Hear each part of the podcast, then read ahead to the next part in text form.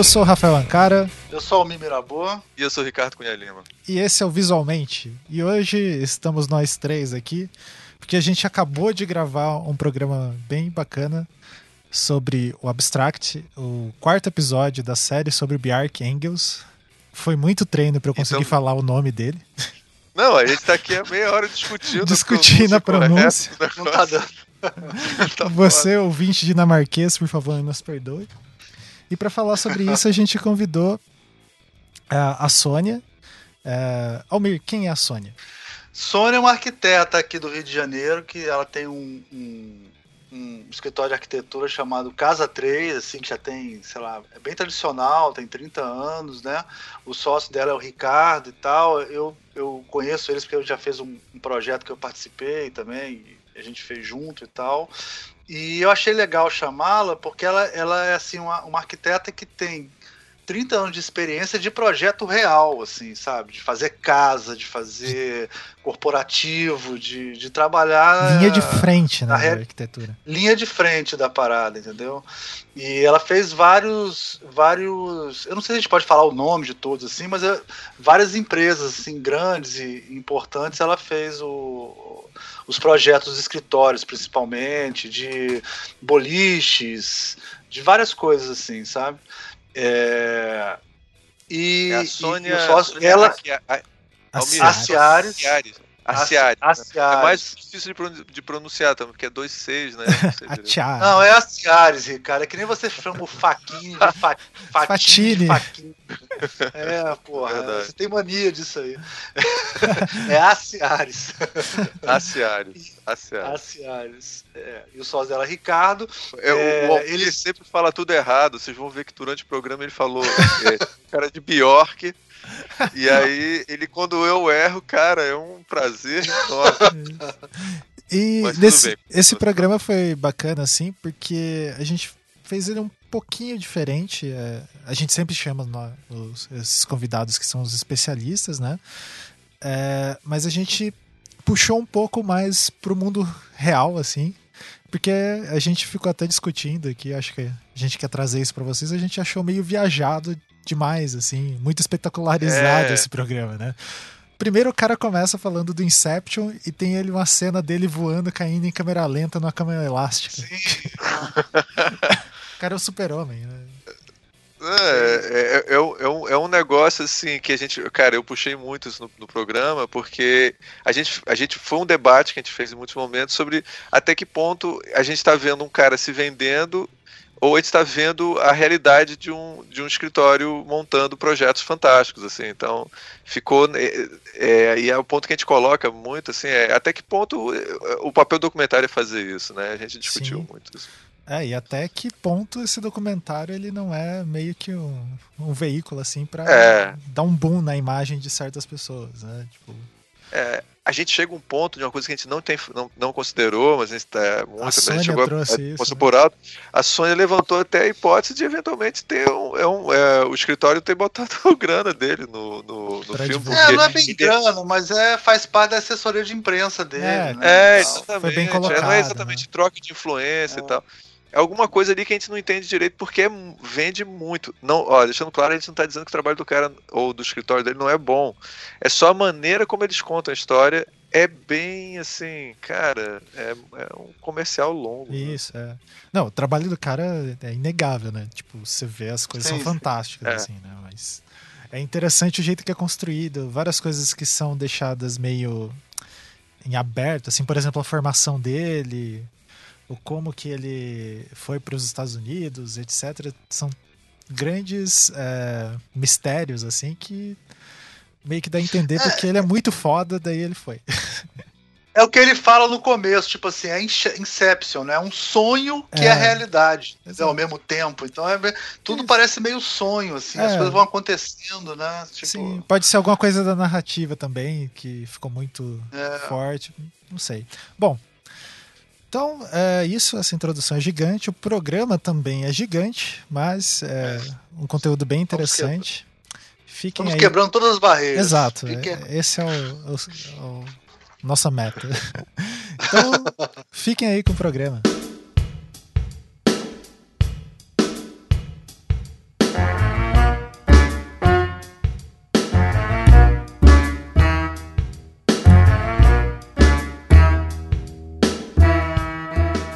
Bom, então esse é mais um Visualmente. Continuando aí o terceiro. Esse é o terceiro ou quarto episódio da série? Quarto. O quarto episódio da série Abstract. Pra vocês verem o quanto que eu tô localizado no tempo e espaço, né?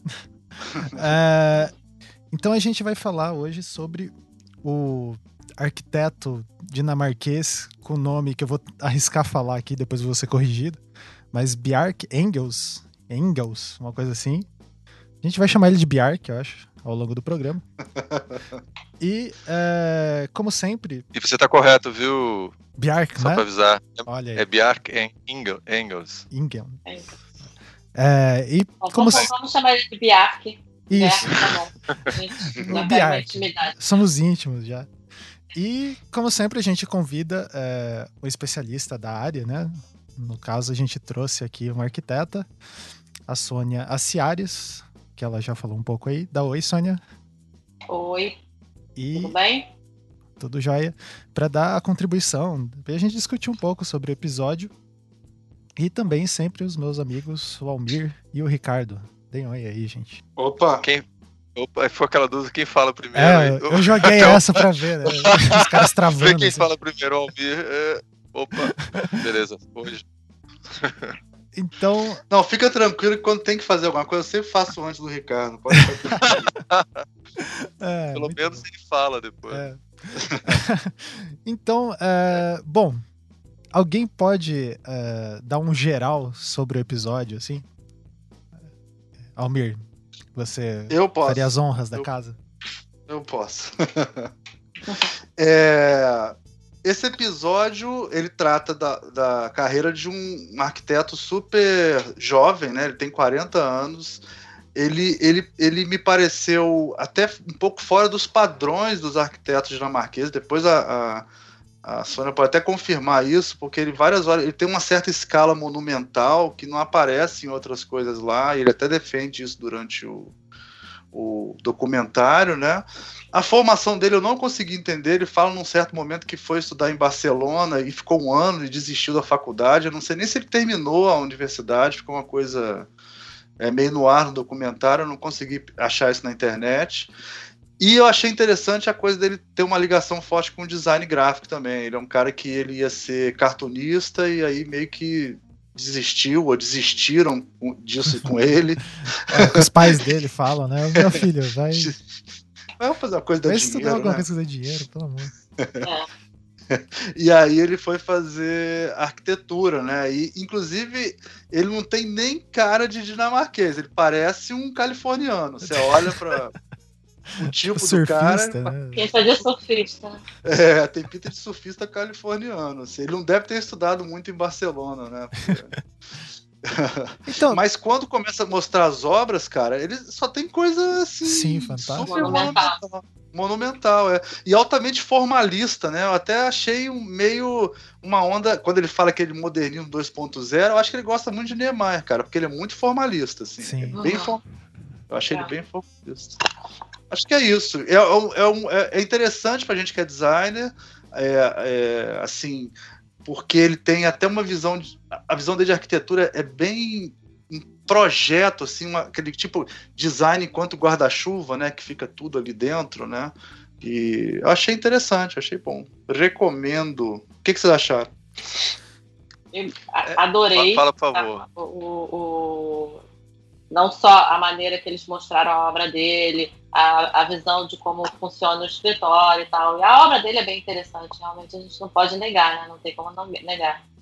E não, não acho tão só formal, não. Gostei muito dos espaços, como eles, interagem, não é uma coisa só formal, não. Acho até bacana a, a, a parte da, da- das circulações, do- dos prédios em si, como funcionam. a- eu gostei, achei bastante interessante essa visão dele de, de, de- de- da cidade, né, de uma forma geral, como ele interage o prédio na cidade. Achei bacana. Sim, sim. Ele tem um. é, O Sônia, ele tem uma coisa modular também, né? Ele se amarra no Tem, módulo. né? muito, muito, muito, muito, muito modular, bem bacana. Aquele É- esquema. É uma que- forma bem industrializada, né, da, da- da arquitetura. Então, Sim. Aquela coisa que ele mostra em determinado momento, ele tá apresentando é, acho que é um prédio que embaixo ficam as garagens, né? Isso. E daí, daí cada um tem um jardim e dele most... agora não lembro se é do jardim ou um que tem um pátio em cima e vai se encaixando do jeito que ele repensou, né? Como que se encaixaria Aham. as coisas muito interessantes. É, não, e é uma coisa, é, você vê que as, as soluções que ele fala, esse aqui você só tem um, um- um andar de acesso para três pavimentos, então uma forma de economizar na construção. Então ele, ele não, não fica naquela coisa só formal demais. Eu acho que ele vai muito no- na coisa prática também, Nossa, para viabilizar mais a questão arquitetura. pragmática, né? É, Aham. Esse é o esse que você tá falando é o prédio montanha dele, né? Que é que tem uma garagem embaixo, né? Chama prédio É, montanha. tudo dele tem tem, um a jardim na com frente. montanha, não tem? Pelo que eu notei ali. Não, o prédio estruturas montanha- meio montanhosas. Estava tentando abrir aqui o, o- esse último projeto que a gente está falando, da- é, que tem esse tem, o, tem esse do, do- dos estacionamentos embaixo, que eu acho que é o, é o VM House. Mas Isso, tem acho um que outro isso. que tem umas, umas circulações muito legais também, que você sai dos seus apartamentos e você circula e todo mundo se encontra, então tem um lado bem social, assim, do condomínio. Esse tem a fo- forma de oito, né? Tem uma forma É, de oito. aham. Esse do esse da montanha, que ele é tem uns jardins na frente e a garagem embaixo, que ele até falou, pô, era pra- ele tinha que fazer um prédio para estacionamento e outro pro para moradia, né? Ele falou: "Ah, por que não fazer os dois e fazer em forma de montanha?" Eu Aham. achei muito legal, mas Aham. de todos eles ele não, não, não é bonito, né, cara? Porque a, acho que na Dinamarca a vegetação é meio. Não sei se filmaram no. Pô, parecia uma, uma, uma montanha feia, né? Sem plantas, assim, as plantas todas no outono, assim, né? Eles deviam ter esperado pra, pra filmar o jardim verdinho, né? Porque ficou uma montanha, uma montanha mortinha, assim, né? E aí por dentro é tudo colorido, né? Super É, colorido. a colorida. É. Isso pra dar uma E- quebrada, e- né? Dá uma quebrada nessa coisa. Tal- Talvez não tenha natureza assim viva nesse lugar, Sim. né? Talvez seja é, que nem aqui, né? Então ele fez nessa forma de montanha, assim. Foi o primeiro que ele fez e ele defende que é super barato, né? Ele fala isso, É, ele defende isso. Defende ele isso. defende que são moradias populares, né? Da Popular. Irlanda. É, da Irlanda, da popular lá, Dinamarca. né? Agora, aqui na Barra tem muito prédio com essa, com essa mesma onda de ser degrauzinho, assim. Será que é a influência dele, ou, É, na- Sônia? nada se cria, né? Eu acho É. que nada se cria, né? Tudo se copia, se transforma. O que, que foi que eu vi também? Um... Daqui a pouco eu vou lembrar uma coisa que eu vi dele. Eu É, eu- aqui eu já vi. É Porque eu e a Sônia, para os ouvintes, né? Eu e a Sônia a gente mora aqui na Barra, né? Os dois moram aqui perto, assim, mais ou menos. E tem um lugar chamado um, chama Novo Mundo, que é onde fizeram vários prédios e tal, assim. E lá tem uns prédios com essa mesma, essa mesma onda, assim, desse degrauzinho, sabe? Um- uma- uns apartamentos com jardim, assim. Na Barrinha também tem. Aqui perto da Tem, minha é. casa Aham. tem uns prédios mais bavários, assim, que, tá- que já você vê que tem. E, e eles são recentes, né? São mais recentes. Uhum, são, são mais recentes. Uma, uma coisa do, do. Só fazendo um, um parênteses, né? É uma coisa do episódio assim, que eu achei engraçado. é, talvez isso vai, vai sendo num crescente, né? Se lá no. Naquele de stage design, a Ace Devlin foi colocada ali meio que como uma superstar. Nesse, o cara virou o fenômeno, né? Tipo, super novo, é, ideias super novas num país ultra conservador é, na questão do, de estilo, né? Cara quebrando regras. Daí ele, é, achei engraçado que eles realmente deixam aberto o negócio da formação dele. Mas ele se formou em arquitetura em, na- em Copenhague, né? Pelo, eu tava lendo aqui o. É, eu também, engraçado, essa dúvida não surgiu em mim, não. Eu, eu escutei, pra mim, ele se formou, realmente arquiteto. É, é que eles falam lá que ele largou, ficou um ano lá em, Aham. em Barcelona e, e abriu a primeira firma dele e virou, sei lá, Steve Jobs da arquitetura, assim. Aham. Daí é engraçado. É, Acho que tudo isso é pra É. construir essa narrativa, né? Do que o cara é um fenômeno e daí é interessante, né? Que fica contrastando as É, opiniões, é. assim. eu assim, a, a- eu, eu não vou negar o fenômeno dele, era um ponto até que eu ia comentar em, em relação à arquitetura, aquela, porque, enfim, não sei qual é essa necessidade que a arquitetura tem de ter uma figura, né? Uhum. Então é engraçado. Se você for analisar, escritório de engenharia, você vê tem sempre o nome da empresa. De arquitetura, raramente tem o nome da empresa, sempre o nome de um arquiteto ou dois, né? Então se foca muito na pessoa, naquele, naquela cabeça ali, né? E que na realidade é, é até é, é fácil você ver ali quando eles mostravam o, o ambiente de trabalho, né? Ele chegava, quando ele estava falando daquele pavilhão que ele fez, é o, aquele. Como é que fala? Quem é o, o que ensina aí a, a pronúncia? O serpentário?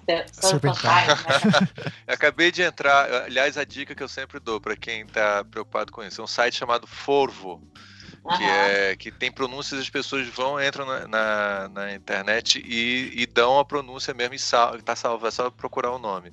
Então é Bjark ah. Engels. E o Engels. palácio lá é Serpentine. Mas a pronúncia que o, que o, o Fancara falou tá, tá ótimo. Ah. Bjark Engels. Pelo menos é que eu acabei de ouvir agora. Vou tocar aqui de novo pra ele ouvir. Mas você vê, quando eles sentam para criar, é, Cara, você tem toda uma equipe lá, ele senta 10 minutos e fala, gente, se a gente fizer assim, uma, tipo, o fechecler que vai abrindo, tá, ok, beleza, saiu. Quer dizer, a galera toda que, ali que rala, né, de ver a modulação, né, porque aquilo ali são módulos que se repetem, como uhum. eles vão se encaixando para dar aquela forma. Mas o papel dele ali qual foi? Pô, deu uma ideia rápida e saiu fora, entendeu? E que, na verdade, o, o, eu acho que o cara mais que tudo, ele é um marqueteiro, entendeu? Uhum. Ele é um bom vendedor. Sim. Então, e, e isso é hoje em dia é a base de tudo, né? Então, o que, que ele fez? Aí aparece lá uma entrevista com um, não sei se é um, um tipo investidor, não sim, sei se sim. era. É, um cara que né? trabalhou com ele quando ele era bem novo, né? Tipo... Bem novo, né? Então o que, que ele falou? Pô, o cara apareceu aqui, recém-formado, disse, pô, confia em mim, eu, sou, eu tenho boas ideias, vou fazer. Então, o que, que o cara fez? O cara é um marqueteiro, ele sabe vender o trabalho dele. Uhum. E vendeu e tá aí em cima disso. Então, na verdade, ele corre o mundo fazendo isso, vendendo esses projetos, mas o cara é bom de papo. Isso eu acho que deve incomodar muitas pessoas, né? O cara tem uma aparência bacana, cara é bonito, no, novo e vende bem o trabalho dele. Sim. E tem todo, por é. trás dele tem toda uma equipe que trabalha muito bem, mas enfim, o crédito é dele, né? É, pois é, esse é um ponto que em todos os episódios é, a, gente tem, a gente tem discutido, porque a gente está percebendo que o, essa série, né, o Abstract, ele tem uma pegada de design que não é uma coisa que necessariamente todo mundo vai achar interessante. Nem todos os designers, sejam arquitetos ou designers de moda, seja quem for ali, ou cartunista, ele tem uma visão um pouco que pra gente que trabalha com isso, uhum. é, às vezes é um pouco distorcida, né, do que, que é realmente o mercado. E é muito em cima das, das super estrelas da, da uhum. área, que muitas vezes são pessoas que é, são mestres do marketing também, né? Não uhum. são só bons arquitetos, né? E aí, por exemplo, esse do Bjark Engels, não é só ele se vendendo, mas a maneira como o documentário é, apresenta ele é, não sei, eu, até sua opinião. Para mim parece que eu tô vendo um comercial como se estivesse vendendo um ser humano, assim, sabe? Uhum. É um grande comercial de mais de uma, sei lá, de uma hora, assim, onde você tá vendendo uns caras lá. Tem horas que você vê ele saltando, assim, ele tá caindo voando, câmera né? lenta. É, parece uhum. uma cena do é, aquele filme é, é Curtindo a Vida Doidado, que ele fica caindo câmera lenta. Assim, sabe? Eu falei assim, cara, assim, não é um será que eles não estão exagerando um pouco, assim? Eu não sei o que, é que você sentiu isso. Eu sei, a gente já sabe não, que vai ter gente que é, incomoda. É, qual a origem desse, desse, é, desses documentários? É, cara, não deve ser meio pago por trás disso, né? É possível. Quem, quem banca isso? É, é a Netflix. É. O Netflix, que, a princípio, é o Netflix que está pagando isso e está interessado em fazer é, conteúdo é, diversificado de, de documentários no mundo inteiro. É, então fizeram é, assim, uma coisa. Pelo que eu vejo hoje em dia, por exemplo, outro dia, sei lá, tem televisão que te liga para chamar para fazer um, um, filminho desse assim. Eu tô, vamos lá, nem menor escala. Então já nos chamaram para, ah, vamos fazer e tal. É um filme. É, para te, te, te, te, divulgar, né? E a matéria para eles, mas você paga uma grana também, né? Ah, sim. ah, sim. Então, não sei até que ponto eles querem. Ah, quero fazer um documentário. Eles chamam lá alguns escritórios e falam, pô, olha, vamos fazer um documentário assim, a história é essa e tal, você vai entrar com tanto. E no é, final vira uma propaganda, não é uma coisa assim, é. tem fins lucrativos totalmente. Né? É, ou no mínimo ele tem da onde ele tem investidores para bancarem sim, isso sim, também. Sim, é, é. é. Da onde sai é. esse dinheiro, não sei se é exatamente dele, mas tem o pessoal, é. os investidores que de repente estão entrando com uma grana ali. Porque é um documentário, é interessante e tal, mas você vê que realmente é uma propaganda dele, né? É. Não, em, relação, em relação a esse Sempertime, eu fiquei assim, essa hora eu fiquei super até, até é, assim, essa coisa, né? Ele com uma equipe de arquitetos super bem, assim, jovens, criativos, né? Um, tinha um japonês, felizes. tinha um russo. Não, é, e tinha um japonês, tinha um russo, tinha um, um, é, umas meninas, tinha, então, assim, sabe, uma, uma, diversidade, tudo assim, né? Eu falo assim, caraca, cara, deve ser muito mais fácil trabalhar assim, né? Porque, pô, você dá uma ideia, tem 10 pessoas rebatendo a sua ideia com ideias melhores. Mas o que eu fiquei mais impressionado, cara, foi que no final ele falou assim, ó, nós, eu não sei como é que vai ser o material disso. Eu não sei como a gente vai fazer isso. Eu só sei que essa forma é uma forma que se espera que a gente faça. Tipo assim, é, é meio que a linguagem do escritório, essa, aquela coisa dos módulos e tal, né? Uhum. E aí não sabia nem qual era o material, se ia ser fibra de vidro, se ia ser sei lá o que, sei lá o que. Ele falou assim: uhum. nós vamos fazer modo. Quer dizer, nem um material, cara. Tipo assim, é a mesma coisa que você falar assim: vou fazer um livro, mas eu não sei se vai ser em papel, em tecido uhum. ou em pedra. Como é que é? Vai sair. é, não importa. É tipo assim, é aquela forma ali, né? E tal, aqueles uhum. módulos e tal que criaram dentro do. Cara, eu achei isso muito. Pô, deve ser libertador, deve ser ótimo ser ele, cara. Ah, sim, com certeza. Ser ele deve ser muito Completamente bom, fora do, da, da, da, realidade. Já é fora da, da, realidade mundial, que isso aí é um, é um em, em poucos né, que existe. Imagina a nossa do Brasil, né? É, que pelo menos assim, o Niemeyer tinha que fazer em concreto, né? Ele sabia o material. Se concreto, alguém vai fazer o cálculo para mim, né? Pois é, mas pelo menos o material. Esse maluco nem o material, cara. Ele não precisa saber, ele não precisa saber de nada. Sônia, você, é, você podia dar pra gente um. É, eu sei que isso é difícil, mas dar uma visão geral de como que é o trabalho do arquiteto, ou pelo menos do, lá do seu escritório, ou que você está mais acostumado a fazer, uma visão geral assim de como que é o trabalho do arquiteto. Ah, te, é, te convocam, te ligam para fazer alguma coisa, daí como que funciona é, essa relação vamos cliente? Lá, é, é, o, o, nosso caminho aqui. Eu comecei. O que, vocês, o que vocês comem? O que vocês comem? Onde vive? Eu queria fazer uma. Como você se alimenta? Antes eu queria fazer umas aspas que eu sou um arquiteto frustrado. Eu tentei vários vestibulares para arquitetura e não consegui. É, infelizmente tem muito arquiteto frustrado. Então é o grande problema. Os clientes nos, nos chamam para fazer. São arquitetos frustrados. Eles acham que sabem que tá, entendeu? todo mundo é um pouco arquiteto. Muito bom. É que nem médico, né? Todo mundo se acha meio médico. meio médico. Técnico de futebol. É. Mas enfim, é, a gente lá no escritório a gente começou muito com arquitetura residencial, é o caminho normalmente mais, mais simples, né? Mais perto da gente, né? Que você se forma, tá ali do lado a arquitetura é, residencial, né? Que você começa de um amigo, do pai, do filho, do outro, que um indica. E a gente fez bastante interior residencial, fizemos algumas casas assim na serra e até que surgiu uma oportunidade de fazer arquitetura corporativa e nos apaixonamos, né? Porque a arquitetura corporativa você tem, ele é mais formal, você tem prazos, ela é menos é, emocional que nem a arquitetura residencial, né? A arquitetura residencial você vira o psicólogo do seu cliente e não acaba nunca, né? Depende do, do, do, momento dele e ele muda, ele então e a arquitetura corporativa não, ela é baseada muito em, em, em, em normas, você tem que obedecer normas e, e, você tem prazos, você tem uma parte técnica mais formal para você seguir e enfim, você consegue ter um início, meio e fim, né? A arquitetura residencial, às vezes você não chega ao fim nunca. Esse é projeto em aberto, né? aberto, totalmente aberto, sem prazo nenhum. Primeiro ele, o cliente quer para o dia seguinte, no final ele não, não, não, quer terminar nunca, né? Até porque é, é engraçado que a arquitetura residencial você começa muitas vezes tentando resolver problemas que não são do espaço da pessoa, mas é da pessoa, né? Uhum. Então a pessoa tá infeliz no casamento, resolve fazer uma reforma em casa. tipo ter um filho, né? Às vezes, né? Vou ter um, vou ter é. um filho para salvar meu casamento, então é, eu vou fazer uma reforma. O marido, né? Que tipo assim, a mulher tá enchendo meu saco, vou fazer uma, vou dar uma obrinha para ela fazer para ela se distrair.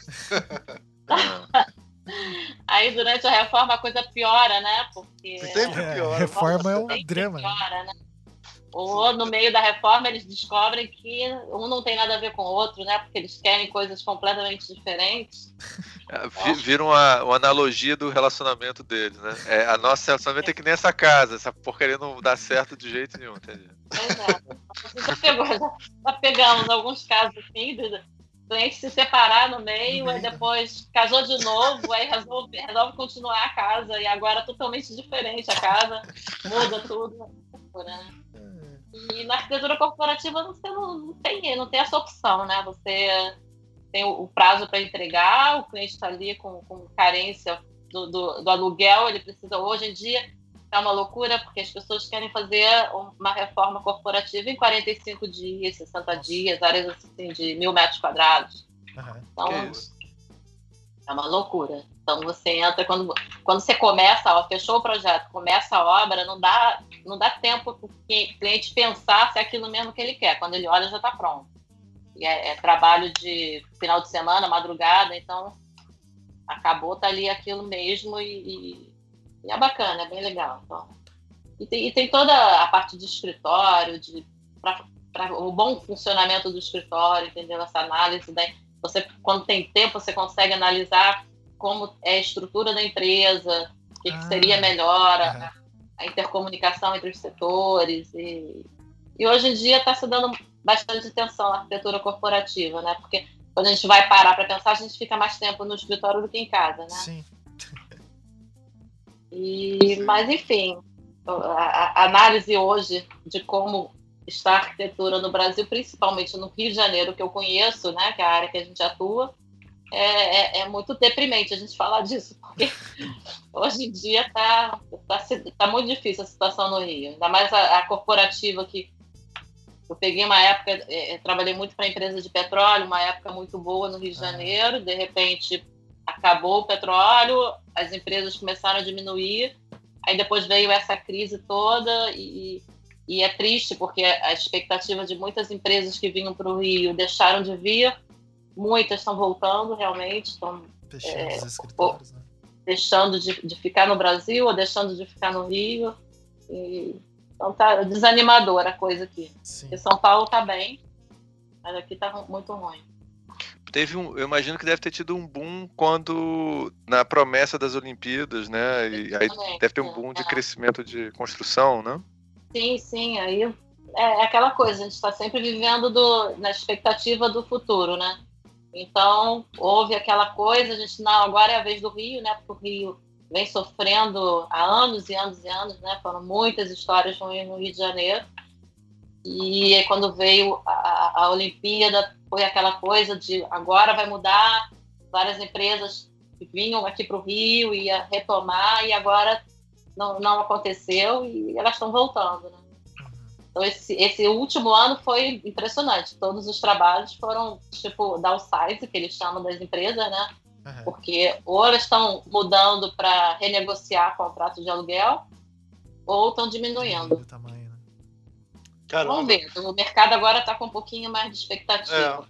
É. Está é. tá voltando. Vamos ver. Ô, Sônia, mas no sentido do que eu. Continuando nesse sentido, mas eh, também complementando essa coisa que o Rafael perguntou, acho que ele também queria entender uma, uma, é, uma relação entre o que, que é o projeto que você resolve o problema uhum. e a implementação do projeto. Assim. Então, por exemplo, se você explicasse assim, por exemplo, como é que funcionam os projetos complementares, que você tem que fazer, sei lá, a parte de elétrica, de, de luminotécnica, uhum. como é que funciona o escritório, assim, normalmente? Assim? É, o, o nosso escritório a gente faz o projeto de tá? Aí, é, e existem os projetos complementares, que são os projetos de, de elétrica, hidráulica, é, às vezes um, algum cálculo, alguma coisa assim, dependendo do projeto, né? Projeto, enfim, o projeto estrutural, digamos, né? Então, a gente monta esse, esse primeiro projeto, esse primeiro projeto é aprovado pelo cliente, né? Parece que é uma coisa simples, né? Mas isso leva 300 vezes de vai e volta, né? Aí depois de 300 mudanças, a gente volta para o primeiro, né? Por acaso o cliente descobre que, o primeiro era o melhor. Era melhor né? Bom, aí melhor, projetos... mais barato, tudo. É, é. Aí esses projetos vão para os, os projetistas complementares, né? Vai para calculista, elétrica, hidráulica, eles montam todos os, os outros projetos. Aí esses projetos voltam para o escritório de arquitetura, que a gente chama de compatibilização, que é aquela coisa de botar uma planta sobre a outra. Aí eu tenho que checar o projeto, bom, se a gente está partindo de, do zero, né, de uma construção, aí eu vou analisar vigas, pilares, ver onde estão passando, se aquilo está afetando a minha arquitetura. Quando a gente deixa com um calculista, ele passa uma viga no meio da tua sala. Uhum. Então, normalmente, quando a gente, é, quando a gente monta um layout, a gente, o arquiteto tem a formação de, de, de, de, cálculo, tá? Obviamente a gente não faz essa parte, mas a gente tem a formação, a gente tem a noção de, do, de um vão entre dois pilares, qual seria a altura de uma viga ali. Então, a gente já trabalha no nosso projeto pensando nisso, tá? Não, não trabalha, enfim, alguns não. O Neymar, tudo bem, ele cria aquela forma e se vira para botar aquilo em pé. Mas a gente tem que trabalhar dentro da nossa realidade, sabe que algumas coisas inviabilizam, né? Que ficam uma fortuna. Uhum. Então que você tem que trabalhar dentro daquilo que a gente sabe que vai ser viável de se executar dentro de um valor financeiro razoável. Aí a gente já manda mais ou menos para o calculista, olha, já imaginei que a gente poderia estruturar dessa forma e tal. Aí quando volta a gente checa para ver se aquilo ali está interferindo. Aí e isso com todos os projetos, né? Eles voltam e a gente sobrepõe Aí manda de novo, olha, muda isso aqui, muda aquilo, até acertar tudo. Então, o arquiteto tem esse papel, né, de ficar na mão dele todos os projetos para ele poder é, é, fechar. Quando acaba o pacotezinho para entregar para o cliente, o arquiteto que tem que dar o, o, o ok, né, para poder aí partir para execução. É. Mas assim, a gente imagina que no caso do, do, do, Bjork, do Bjork aí, ele, ele, deve, ele não deve meter a mão nisso nem de perto, né? Ah, tipo assim, não, assim, aquela, não, perto, aquela equipe dele lá dos seis jovens criativos chineses, ah, russos e. Deve ralar muito. É que devem fazer toda essa compatibilização. Ele não deve nem se não deve nem é. passar perto dele isso aí, né? Não deve Exatamente, nem... né? Porque você viu ele chegando lá, e ano novo, vocês não saem daqui, né? Com certeza, né? É, não, piadinha O cara ainda deu uma zoada, né? Não, eu não sei se vocês notaram, ele fez essa piadinha ele, duas vezes, Sim. cara, porque ele fez quando chegou lá com, essa, com a menina que chegou, né? É, vocês dormem aqui, e sei lá o que, é. rindo. Aí depois ele encontra uma menina que trabalhou com ele, com o neném que nasceu no colo. Filho. Que nasceu Falando que a criança faz parte da empresa, né? Tipo... É, mas aí ela, ela, ele fala assim: e a gente estava na hora que a gente estava lançando aquele livro e trabalhando 20, 24 horas por dia. Aí a mulher falou é. assim: às vezes mais. Escorre uma e lágrima, aí, assim. Os dois se casaram, né? Os, os dois que estavam ajudando ele no projeto se casaram, porque os caras ficam 24 por dia juntos, tiveram filho. O cara engravidou. É. ele deve aparecer lá, e ele num bronzeamento solar, né? Devia estar, tá, porque né? devia estar tá lá num bronzeamento artificial, artificial alguma coisa lá. Né? Voltando, cara. Incrível, incrível. É, mas é, é, é por aí, porque a, a, faculdade de arquitetura já é, já é conhecida, né? Com as viradas de noite, ah, sim, aquelas entregas e tal. Então, depois na vida profissional não muda muito, não. Então, a gente está sempre trabalhando na virada, né? Porque os prazos são loucos, cada dia é pior. Realmente, é, em momentos de crise é pior ainda, né? Porque o cliente acha que já que você está fazendo meu projeto, tá todo mundo sem projeto, né? Então você se vira para fazer do jeito que eu quero, né? Sim. Sim. Mas, e, e, o projeto e... é muito desvalorizado, então é, ninguém acha que você precisa perder um tempo projetando. Eles acham que o tempo é para construir, né?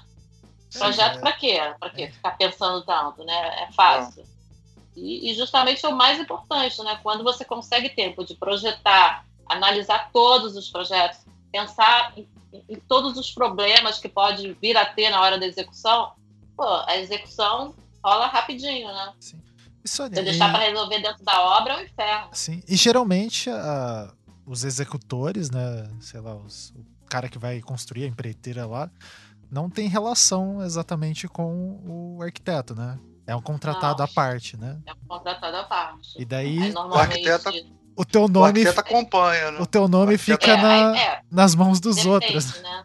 É, aí você normalmente você tem que fazer o tal do kickoff, que você junta todo mundo, explica o projeto todo, tira todas as dúvidas e enfim, é, eu gosto de até o final estar é, tá sendo consultada, né? Na dúvida, falando, na dúvida, pergunta, né? Para não, não, não, não fazer errado, porque por mais que entenda, que por mais que a gente detalhe, que mostre, volta e meia acontece uma cagada, né? Sim. Alguém, é, você entra lá e às vezes você a gente faz o projeto, às vezes você cobra algumas visitas, ou às vezes você dá um valor de visita, se o cliente quiser, porque alguns projetos você fecha com acompanhamento, outros não. Uhum.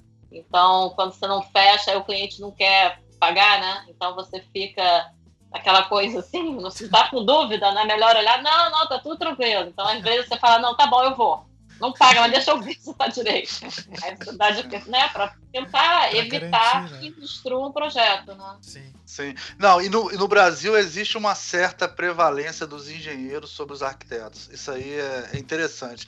Na obra, sim, as decisões de obra, sim, você vê que acaba que na hora, cara, o cara entre o projeto e o que o engenheiro quer fazer, porque é, é. mais rápido ou porque uhum. vai. Cara, é. acontece muito do engenheiro ganhar a discussão. Cara, assim. tem um é, caso. É, eu, eu, tenho um caso ótimo disso que aconteceu com o Niemeyer. Lá onde eu, eu passei grande parte da minha vida, Londrina, tem uma rodoviária que foi projetada por ele. Só que, assim, o projeto era para ser um círculo. Vai ter a foto ali. A rodoviária é um círculo, né? Que era para ser um monolito de concreto, assim. Só que daí uh, mudou a prefeitura, a próxima gestão quis economizar no projeto. Acho que o Niemeyer até pediu para ele não assinar. Pegaram o projeto, fizeram umas alterações e construíram. E daí construíram esse círculo, tipo, ela parece uma rosquinha, assim, né? É. Com, só colocaram telha de zinco. E quando chove, você praticamente fica surdo dentro do lugar, que ecoa os pingos de chuva para tudo quanto é canto. Então a garoinha parece com uma tempestade, assim. É, é terrível. É. Aí fala mal do arquiteto. É, daí fica a, a, questão lá do arquiteto. Daí tem, enfim, é. tem várias outras questões curiosas desse projeto. Não, e tem muito mais coisa do que isso, tipo material mesmo, né? É um tipo de, de mármore, o cara escolhe outro, é um tipo. Ah, é, é... vai comprar, não, é, ah, é, aquele ali tudo. que é parecido, mais barato. Porque no detalhamento tem até, sei lá, a privada, qual que é a privada, a tampa da privada, é. sei lá o que, a, o, a, a, descarga, né? O cara vai e fala assim, pô, essa tampa de privada custa 200 reais. Aí você fala assim, aí lá pra casa eu comprei uma de 100. Aí você fala, não, mas é porque essa é a tal, lá da marca tal, que encaixa, é pra cadeirante, sei lá o que, negócio todo. Uhum. Ah, não, não. Aí pra você é, mudar a tampa da privada, você tem que mudar a privada também, porque uhum. a privada mais barata é que tem a tampa mais barata da privada. Cara, é um inferno isso, né? É, é, é. Uma coisa vai levando a outra, cara. Infernal, infernal. Ai. Uma coisa. Agora, e, ah, e, e autoria? Autoria, Esse nesse caso. Que tocar. É. Você ia falar? Pode falar, fala. Não, não. É, termina aí. É que... Como é que funciona a autoria em, em escritório, em, em, escritório de arquitetura? Porque em design, normalmente, quem assina é o escritório, né? Aham. No é. caso de vocês, como é que é? Como é que funciona? Você trabalha com outros arquitetos. As arquitetas. É. é vale ah, quem não, assina o projeto, vale quem. Como é que uma, como é que uma menina que trabalha com você, um rapaz estudante que trabalha com você, ele coloca depois uma obra no portfólio dele, sei lá, alguma coisa que ele fez no portfólio? Ou ele não pode colocar? Como é que funciona isso? É, ele pode até botar que ele. A gente assina muito, e, e, quando a gente divulga a nossa obra, tá em nome da Casa 3 Arquitetura, tá? Agora, porque é, quando você é, assina o, o, o, termo de responsabilidade técnica perante ao CAL, né? Do, do, normalmente é um que assina. Cabe lá no escritório, quem assina mais até é o Ricardo, não, nem sou eu. E eu até fico mais na parte de, de, de, conceituação do projeto, da criação inicial, mas ele assina. Então, a gente não, não tem muito essa preocupação, mas o, normalmente a gente divulga como projeto da Casa 3. Então, se algum arquiteto lá de escritório quiser botar no portfólio, ele vai dizer que trabalhou na Casa 3 e aqueles projetos são da Casa 3. Sim, então, sim. problema é, nenhum. É, então é, é, é, parecido com design também é mais ou menos assim. A gente não uhum. tem o a gente não tem um registro igual vocês têm, né? Mas uhum. a gente normalmente assina pelo designer às vezes diz o que, que ele fez, né? né? Às uhum. vezes a ilustração é minha, Photoshop. a diagramação. É, tratamento de imagem. Ele diz o que ele fez naquele projeto, assim, especificamente. Mas é, é em nome do. Em nome do escritório também. É, mas é. Enfim, sempre tem é, sempre algumas coisas complicadas, por exemplo. Eu tenho, tenho uma empresa que eu entreguei tem uns, uns dois anos, né? Que a gente fez a reforma e fizemos todos os espaços, a empresa ampliou, aí botamos, tinha pouco banheiro, botamos mais banheiro, criamos as áreas, é, as salas de reunião, aí teve uma sala que era uma, uma um local de, de, de, de apresentação do, do, do, dos vídeos, eu não posso dizer qual é a empresa, senão vou, vou entregar muito. Sim. Então era uma área que todos os operadores de áudio, sei lá, de vídeo, tinham que assistir os vídeos, e era maior galera, muita gente, toda hora tinha vídeo, tinha que parar todo mundo e tal, aí eu criei uma arquibancada, todo mundo ficava lá.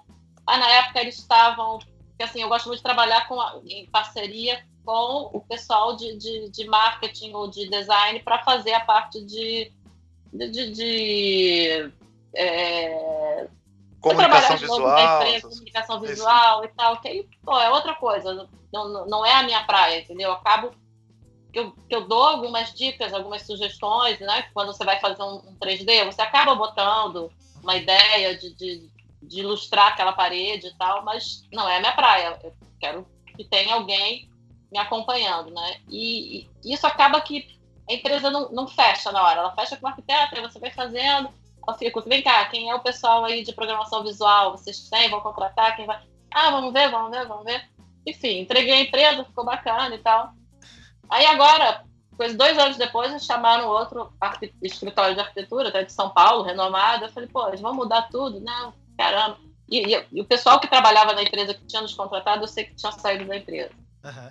Aí, outro dia, essa empresa de São Paulo botou as fotos que tinha entregue. Eu falei, cara, o que, que eles fizeram? O espaço é o nosso, tá na arquibancada. Eles botaram as almofadinhas na arquibancada, botaram um, um, um adesivo na parede e tal. Então é muito difícil, é, é uma linha tênue entre o, o projeto de arquitetura e o, a, a decoração de interior, entendeu? Ah, Mas ele vem como ah, projeto sim. dele. Entendi. Foi mais design de interiores do que, o projeto. É, mesmo. mais uma ambientação, né? É... A gente fez o projeto do zero, que é você pegar um espaço tudo aberto e compartimentar, fazer a, né, conceituar o uso dele, né? Conceituar o uso dele. Aí depois vem uma outra pessoa e entra e bota, pendura um quadro e diz que o projeto é dela, né? Não, eu tô exagerando, fizeram mais do que isso, mas. É mais ou menos. Não, isso. e o pior é o seguinte: que as fotos deles elas ficam melhores, né? Porque eles fazem a. fotos, a tua foto tá tudo lá no concreto, é só é, pintadinho é, lá dentro. Olha, pô, é. Agora que ficou bonito, né? E só mais uma coisa em relação a isso, assim, que também a gente tem uma interseção entre design e arquitetura forte nisso. Não, primeiro dizer, Sônia, só para você saber que, por exemplo, em São Paulo, cara, todos os designers gráficos mais famosos são arquitetos, viu? Assim, é a maioria, assim, né? Então, mas isso tem, tem a questão lá. Eu queria ser arquiteto, na verdade, para fazer design, assim. Porque ah. não tinha design na FAO, né? É recente. E daí você fazia. É, é, é você fazia é. arquitetura para virar design. Né? O Sebastião, nosso amigo, é assim. Não, o Sebastião ele fala que ele fez lá na, na, na FAO, né? E aí ele ah. fala que lá de vez em quando tem um TCC de arquitetura. De vez em quando. a maioria não é. É tudo carta, jogos, game, tudo que você imaginar. Menos arquitetura. Porque, é, é, porque o curso lá é muito. É, é, eu acho que é urbanismo também, né? Urbanismo, arquitetura e tá agora lá. Né? É. Então é super. Ah, eu sabia essa do design, não. Quando eu fiz FAO também, e eu tinha. gostaria também de ter feito cenografia, que eu gosto e tal, mas a cenografia era, era na Belas Artes. Uhum. Então. Enfim, mas você mas fez também... FAO. Você fez FAO FRJ, né? O FRJ, é. Ah, tá. Não, que a gente tá falando da, da FAO. FAO USP. Ah, tá, São Paulo, tá, tá. Não, é que a, a FAO FRJ aqui no Rio, você tinha os primeiros andares, sete andares sei lá, de arquitetura, aí o finalzinho lá de cima era Belas Artes. Sim. Mas é, é, é muito pegou engraçado. Pegou fogo, porque- inclusive, o prédio, né? O É, prédio pegou fogo. né? pegou fogo recentemente. Mas é tudo junto ali. A EBA é legal por causa disso. A EBA e a FAO, elas são meio irmãzinhas, né? Elas são tudo junto Aham. ali, né? Legal isso. É, lá na, na, na UFRJ era uma separação enorme, entendeu? Porque e eram umas tribos completamente diferentes. Quem fazia arquitetura Ah, e quem sim. fazia belas artes. Sim. Ainda deve É. ser, né? Mas com perfil é Não, é, é. Mas tem uma coisa do espaço, né? Que aquele prédio do. Acho que esse é o nome desse arquiteto, é um arquiteto até famoso, modernista, né? É, hoje em dia fica. A FAO fica, ficava tipo no sétimo e a, e a EBA no sexto, entendeu? Ela- É. ela ficava perto, assim. Agora, outra- uma- uma- em relação a isso, uma interseção que a gente tem é a coisa das concorrências, né? Como é que vocês funcionam com essa coisa de concorrência, assim? Porque em design a gente briga muito co- contra as concorrências, né? Que é uma tradição na arquitetura, né? Acho que assim, Total. Pega- Corporativa comple- é, é- é- não existe, não Não existe, existe projeto. sem. É, Só que hoje em dia, é uma coisa assim, você fazer uma concorrência de projeto, que não, que não existe mais, você dá o preço para o seu projeto. Uhum. Existe agora uma coisa que se chama o diabo do turnkey. Tá? Vocês estão aí, estão ouvindo? Estamos, estamos. Então- Pode falar. é que de vez em quando a É. gente muda aqui para não atrapalhar, mas estamos ouvindo. E o cliente diz ali, olha, tem um espaço, né? Tenho, Uhum. eu quero mudar a minha empresa, não, não importa, sei lá, 3 mil metros quadrados, 2 mil. E nesse prédio aqui, a gente dá a planta do prédio, quanto custa? Aí quanto custa o quê? Não, quanto custa? Quer dizer, aí eu tenho que dar o preço do projeto, da obra, de todo o mobiliário, ar-condicionado, elétrica, tudo junto, dizer quanto vai custar. Ah, um pacotão. Aí quando você compara o, que eu- o, o projeto que eu vou fazer com o projeto que o outro vai fazer. Quer dizer, qual é, qual é a base? Porque uma coisa é você dizer que o teu pre- projeto custa tanto, vai comparar com o projeto do outro. Aí, em cima desse projeto, eu vou poder dizer quanto vai custar executar esse projeto. Aham. Sim. Agora, como é que eu vou dizer que vai custar? Eu posso usar uma cadeira da Herman Miller ou eu posso usar a cadeira do Shopping Matriz. Sim. Como é que você vai comparar isso, né? Sim. E as empresas fazem isso hoje em dia. A concorrência delas é baseada assim, você tem que dar o preço para construir o escritório dela, incluindo o projeto, quer dizer, o projeto eles já botam no meio, não tem nem custo, né? Sim. Mas você diz, tipo assim, o cara quer saber, ah, vai ser 2.500 reais no metro quadrado, sei lá. Ele, Não, quer saber não, isso. Você Ele tem quer que saber o preço total. Claro, a gente dá. Aí a gente faz a planta, tá? E orça tudo. Faz a planta de luminotécnica, faz a planta dos espaços, elétrica, orça, já supondo que você vai usar o determinado material, todos os acabamentos, tudo, tudo, tudo que você possa imaginar, toda a parte imobiliária corporativa, os banheiros, já define qual vai ser o piso, a parede, se vai ser espelho. Caramba, isso para concorrência, isso para Isso para concorrência. concorrência. O orçamento já é um projeto, né? já é um projeto. Dá um trabalho desgraçado. Sim. Você faz todo o projeto, detalha tudo, porque para orçar você tem que detalhar. Não é o Sim. preço por metro quadrado. E, e, obviamente, cada um vai orçar uma coisa. É, o cara, de repente, vai ganhar porque ele botou, sei lá, um azulejo 15 por 15 branco na parede. Sim. Sim. Aí ele ganha, né? Fechou lá a concorrência, ele diz, ele pode botar o que ele quiser. Aí depois ele senta com o cliente, vai mostrar e tal. Aí o cliente, ah, não, você pode mudar isso aqui? Aí ele muda, olha, tá, mas agora vai ficar um Vai pouquinho subir. mais caro, né? Mas o É. cliente já fechou com ele. né? É. Então, É hackeando, né, o esquema É dele. uma coisa que eu fiquei. Então, mas, tem. Porque se, se desse, desse jeito, a pessoa pode eventualmente estar pegando um projeto, dizer, se preparando para um projeto, depois outro projeto, depois outro projeto, daqui a pouco ele, o, o escritório dele tem que fechar, porque ele está pegando a quantidade de, de. Toda vez é um negócio tão complexo e custa uma grana para ele montar. E É. aí, eventualmente, se ele não pegar um projeto logo, ele vai. Ele vai ter. Ele, nossa, ele deve estar com um problema financeiro seríssimo, porque. Porque não é só o problema dele fazer, receber ou não receber trabalho, é o custo que é o fazer custo, uma. você tem que ter uma equipe. A gente às vezes se pega nessa, né? Porque a gente tem uma equipe já de alguns arquitetos e tal, e você vai, né, quando a coisa está mais apertada, você contrata mais estagiário para ajudar ou não. E e, e, os momentos que a gente está sem projeto, eu acho que é o momento que a gente mais trabalha, porque a gente está correndo atrás de, de, de, concorrência. Sim. Então, às vezes, você está com várias concorrências, você, tem, você precisa de equipe para isso, tendo trabalho ou não tendo trabalho. Então, você tem aquele custo que você tem que ter, porque senão você não entra na concorrência, você não tem pessoal para montar isso, né?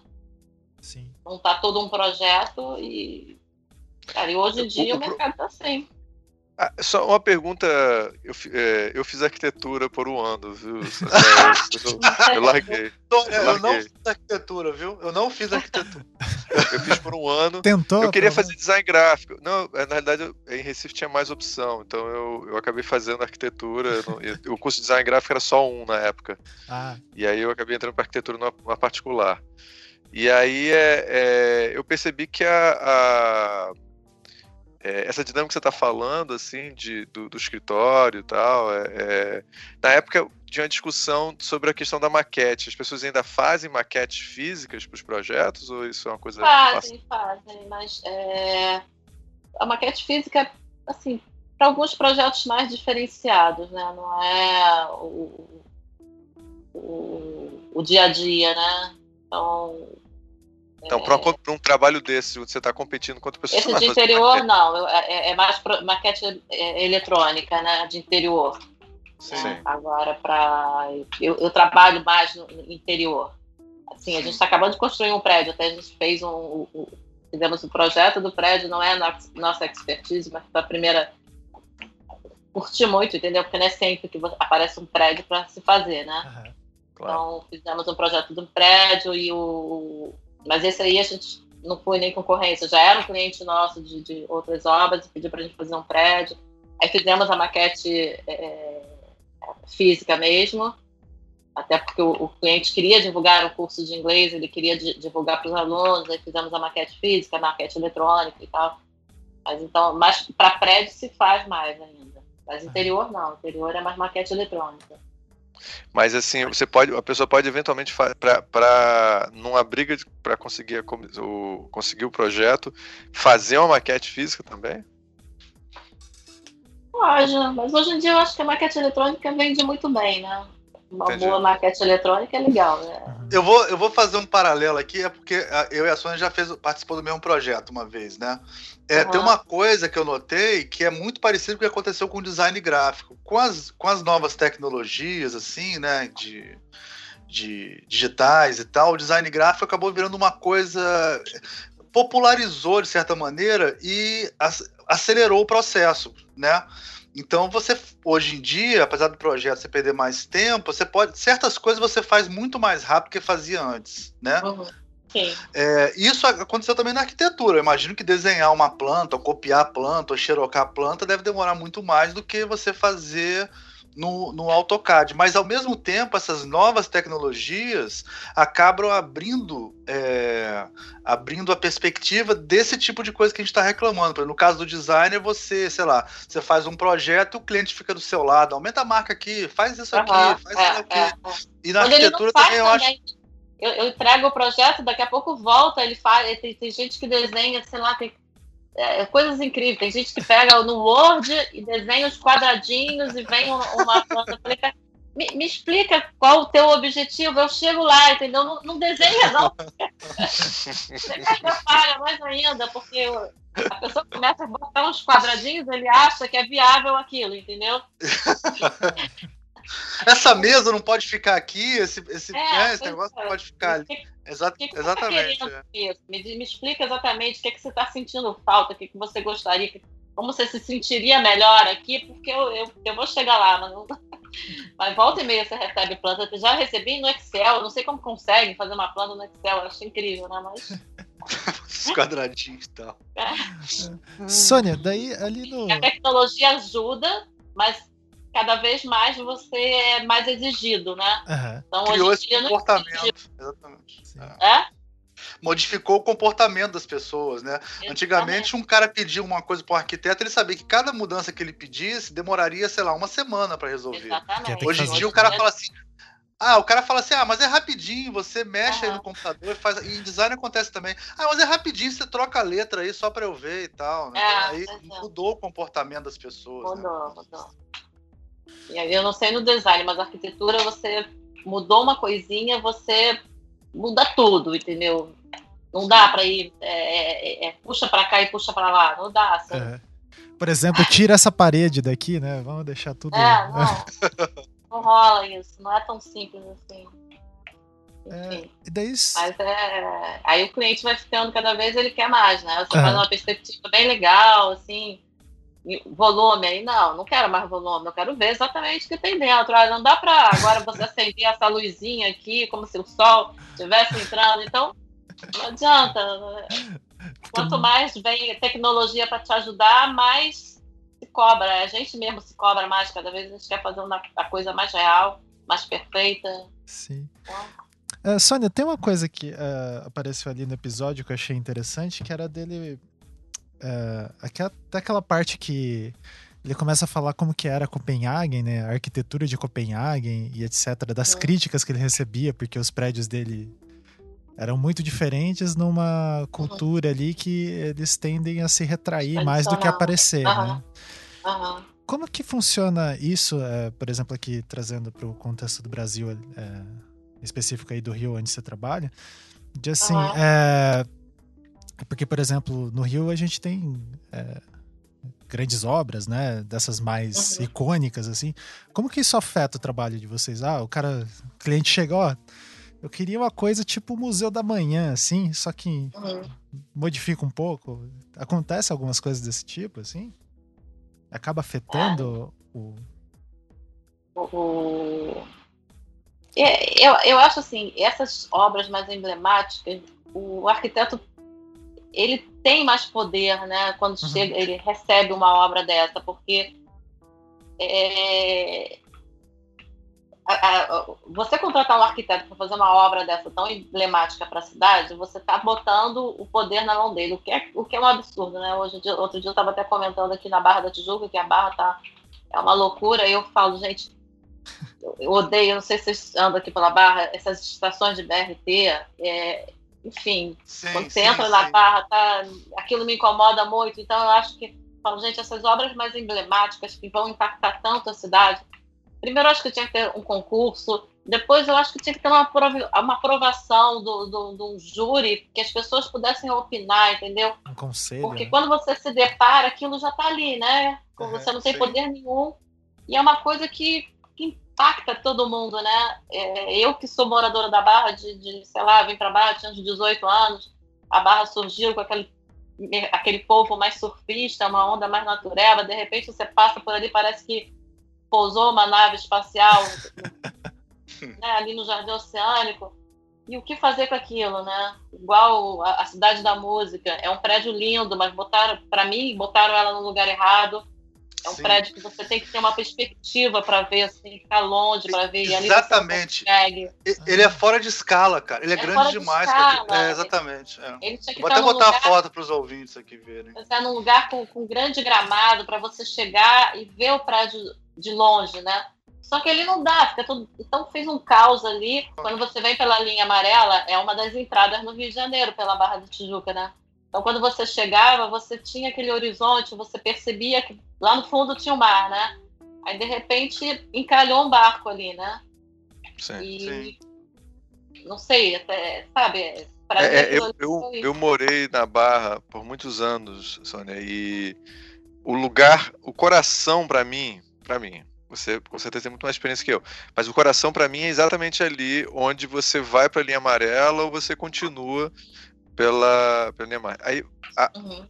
A pela. Não é, a, eu acho que esse é o nome da avenida Ayrton principal. Senna. Ayrton Senna. Ayrton Senna. Aí você continua pela Ayrton Senna. E aí você coloca um, uma, um monstro, assim, porque o, o, prédio, bonito ou não, ele é um monstro, né? Ele é, é um gigantesco, monstro. ele é. é enorme é uma coisa que, se você mudar de ideia, não dá para destruir aquilo, que aquilo ali é uma obra de arte. Tá você não pode dizer assim, não, isso aqui foi uma péssima ideia, vamos, vamos demolir essa porcaria. Não vamos, não pode abolir uma obra. O Le Monde vai escrever uma carta dizendo que um arquiteto francês está sendo destruído uhum. no Brasil. Tá entendendo? É um colocar aquele bicho ali no meio, que é bonito, mas assim, mas ali naquele local um lugar errado, é uma coisa de né? maluco. De maluco. Então, eu digo, não é nem que é, é dizer que a arquitetura é bonita ou é feia, que ela é legal ou não. É, sim, ele é lindo, mas tá fora de local, tá fora de escala. Então, e, e ninguém, gente, o, povo não tem direito a saber, né? Quando a gente olha, o negócio já tá pronto, né? De repente surgiu aquilo ali. Então, quem, quem aprova isso, né? Que o, o, os prédios também, eles são qualquer edificação. Você leva para a prefeitura, ela aprova aquilo se está dentro de norma mas tem um, umas coisas esteticamente horrorosas, né? Sim, e a vai... prefeitura não tem poder de dizer se aquilo está dentro de uma estética agradável ou não. É, então... que aquilo vai afetar o skyline da cidade, né? Tipo, a, a cara da cidade vai ser afetada pelo, uhum. pela construção. Né? É, enfim. Copenhague, eu não conheço Copenhague, mas é, entendo até, né, que é, quando surge um, um arquiteto desse porte, esse tipo de projeto monumental, ele agride, né? Ele, de certa sim, forma, sim. ele agride a cidade, né? É, ele vai provocar mudanças Nossa. muito profundas, né? Muito profundas, né? Você acha que o, o filme. Eu, eu, já sei a resposta, mas eu vou perguntar. Você acha que o filme trata de alguma maneira disso? Não, ele fala disso ano passando, né? Em alguns momentos, mas é, é, até quando ele fala ah, do banheiro, né? Que ele fala que aquele ponto ali da ah, torre. O banheiro mais bonito. Banheiro, é, mais bonito e tal, mas eu acho que principalmente lá ele recebeu muita crítica, né? Acho Sim. que Nova York não, porque Nova York você está dentro do conceito já da cidade, de, de vários arranha-céus, mas é, mas, enfim, eu, eu, o, o, documentário é o tempo todo enaltecendo ele, né? Sim. Então, eu acho que ele não trata muito disso, né? E, e daí uma outra curiosidade que eu tenho, como assim, a, por exemplo, ali no... É que no documentário é construído de uma outra maneira e eu quero ver uma maneira de eu falar isso sem ser pejorativo, mas eu vou falar. É, a, ali parece que tem uma moda é, da sustentabilidade, assim, que ele vai falando uhum. do discurso da sustentabilidade todo momento uhum. ali. E daí eu queria que você falasse um pouco como que essas modas, assim, afetam a arquitetura. Por exemplo, sei lá, é, não sei, moda de colocar porcelanato em tudo, não sei, uma coisa assim.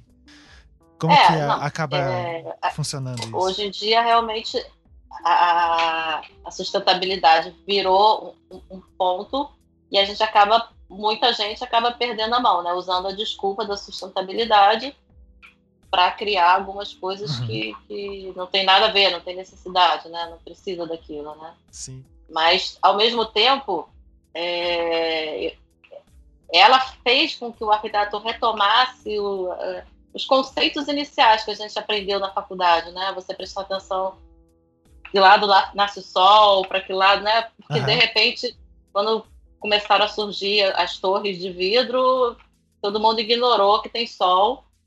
e a gente vive num país que, assim, você, fora isso, não é viável economicamente, entendeu? Porque se você faz uma caixa de vidro, você tem que ter ar-condicionado. A gente vive num país tropical, com sol para tudo quanto é lado.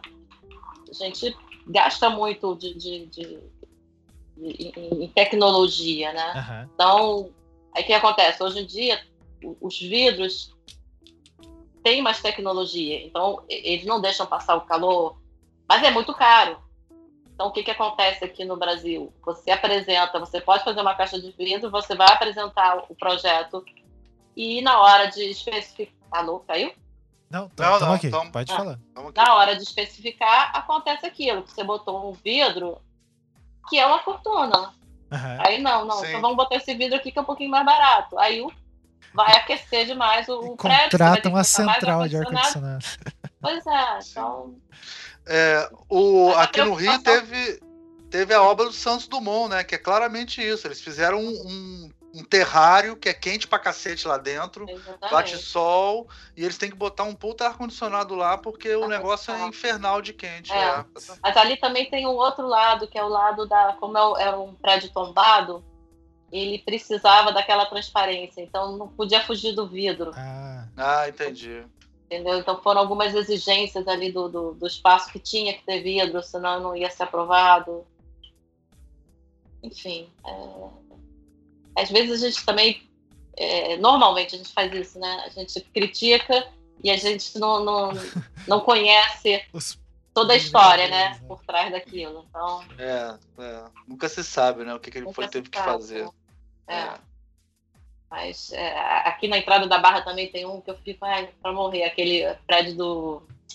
Logo que você sai do túnel, você dá de cara com aquele Ibis ali, aquele hotel. Uhum. Sim, sim. É, Cara, aquilo quando subiu eu não acreditei, porque ali é uma região. Que deixaram, que... exatamente. Como deixaram? Os prédios ali tem três andares. Mas aí o que acontece? Na praia, você pode construir a torre. Aí o cara deve ter juntado, eu não sei, também não sei essa história. Uhum. Como ele comprou um terreno virado para a praia e o outro dos fundos, ele deve ter unificado e pegou o gabarito da praia. Então ele construiu um arranha-céu ali enorme, que antes a gente, quando ia pegar o túnel, você via toda a montanha linda ali do Joá. Aí agora construindo um paredão, que sem contar que é horroroso, né? prédio todo de Sim. porcelanato. E, enfim. Ou, ou então ele é primo do Gedel Vieira, ou é o Gedel Vieira, que o ah, Gedel sim, Vieira manda construir de qualquer tamanho, né? Que ele mandou Alguma o ministro embora. mandou o ministro embora, porque o ministro mandou tirar três andares lá do prédio. então ele resolve. É engraçado, resolve. tem uma ali em Balneário Camboriú, em Santa Catarina, é... aconteceu um fenômeno bizarro. Acho que os prédios mais altos da, do país estão lá. E na beira-mar, assim.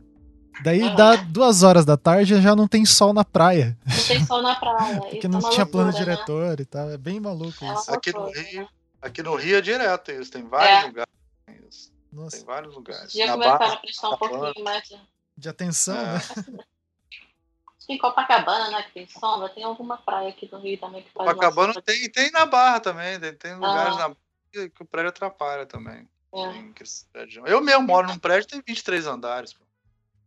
Caramba. Ah. Moro no 20, eu, eu, moro no 15, mas tem mais 8 pra cima, né? É enorme. É, não. E a barra, a barra, então, é um fenômeno pior de todos, né? Porque. Mas sabe o que eu acho interessante? Você vai na Argentina, cara, a arquitetura lá é muito mais legal, assim, dos prédios, uhum do salário arquiteto, eu acho que isso é um mão de engenheiro, cara. É, não precisa ir muito longe, não. Vai em São Paulo. Eu estava em São Paulo essa semana e falei, ah, gente, eu vontade de não voltar.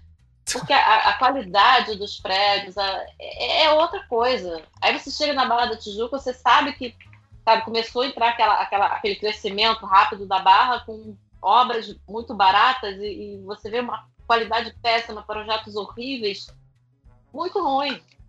Acabaram com a Barra da Tijuca, né? Uhum. É, isso dá uma coisa engraçada que eu tive na Barra muito tempo atrás e eu estava envolvido com apartamento novo e tudo. E, um, e, aí um cara começou, um, eu acho que um cara que veio fazer um tipo de avaliação pro, não me lembro bem qual era o papel dele. Ele começou a me explicar sobre a questão da modularidade, que pra gente em design, modularidade é, é sempre um problema de projeto, né? Uhum que é ah, porque você usa esse módulo e repete, é meio que uma estética, uma questão quase estética, assim, né, de módulo. E ele está dizendo que modularidade é um problema de, de, engenharia super, assim, sério, assim, porque você não pode construir certas coisas com certa quantidade, isso já faz muitos anos, eu não conhecia uhum. direito isso. E aí ele estava explicando modularidade, ele diz assim, a barra é o perfeito lugar para mostrar que as medidas básicas não são usadas nos prédios para poder o prédio poder ser montado mais rápido, entendeu? Uhum. E ele disse que tem muita corrupção, né, que quando quando vem o pessoal uhum. fazer a, a, avaliação do prédio e tal, aí ele a princípio não deixaria as pessoas seguirem, por exemplo, fazer medidas que não são padrões, porque depois você bota a geladeira não cabe, você não cabe, ah, não, é, as coisas não vão acabar. Mas aí os caras vão fazendo tudo na doida, assim, então diz que a Barra é um lugar repleto de pequenos, parecem pequenos erros de projeto, mas vai virando uhum. Frankenstein, de pequenas é. coisas que o pessoal vai deixando passar, assim. Uhum. É. É, eu fiquei impressionado aquela... em, em pequenos lugares você nem, você nem espera, tem, tem probleminhas assim. Né? Uhum. É, não, e a, a, ocupação da Barra teve um histórico de, de uma população é, que vivia mais no subúrbio e que migrou para a Barra como uma área de praia, né? Que é a busca de né, melhorou de vida, vou para a praia, né? E que veio com uma, acho que uma realidade com, me, com menor cobrança, né? Então foi aquela coisa, um público menos exigente. Uhum. E foi, foi se aceitando qualquer coisa, virou, sabe, os prédios aqui são horrorosos. E a incorporação cada dia diminuindo mais os espaços, apertando todo mundo e. Enfim, chegou a, a, a esse estado que nós estamos hoje em dia. Eu ando pela barra, esses shoppingzinhos na beira das Américas, cada um mais horroroso do que o outro. E urbanisticamente é uma cidade estranha, é uma, eu considero a Barra uma cidade, né? Para mim, eu quando uhum. morava lá, não é, é uma outra cidade, assim. É. E aí, é, você não pode andar para os lugares e aí você tem que ir de carro. Uhum. É...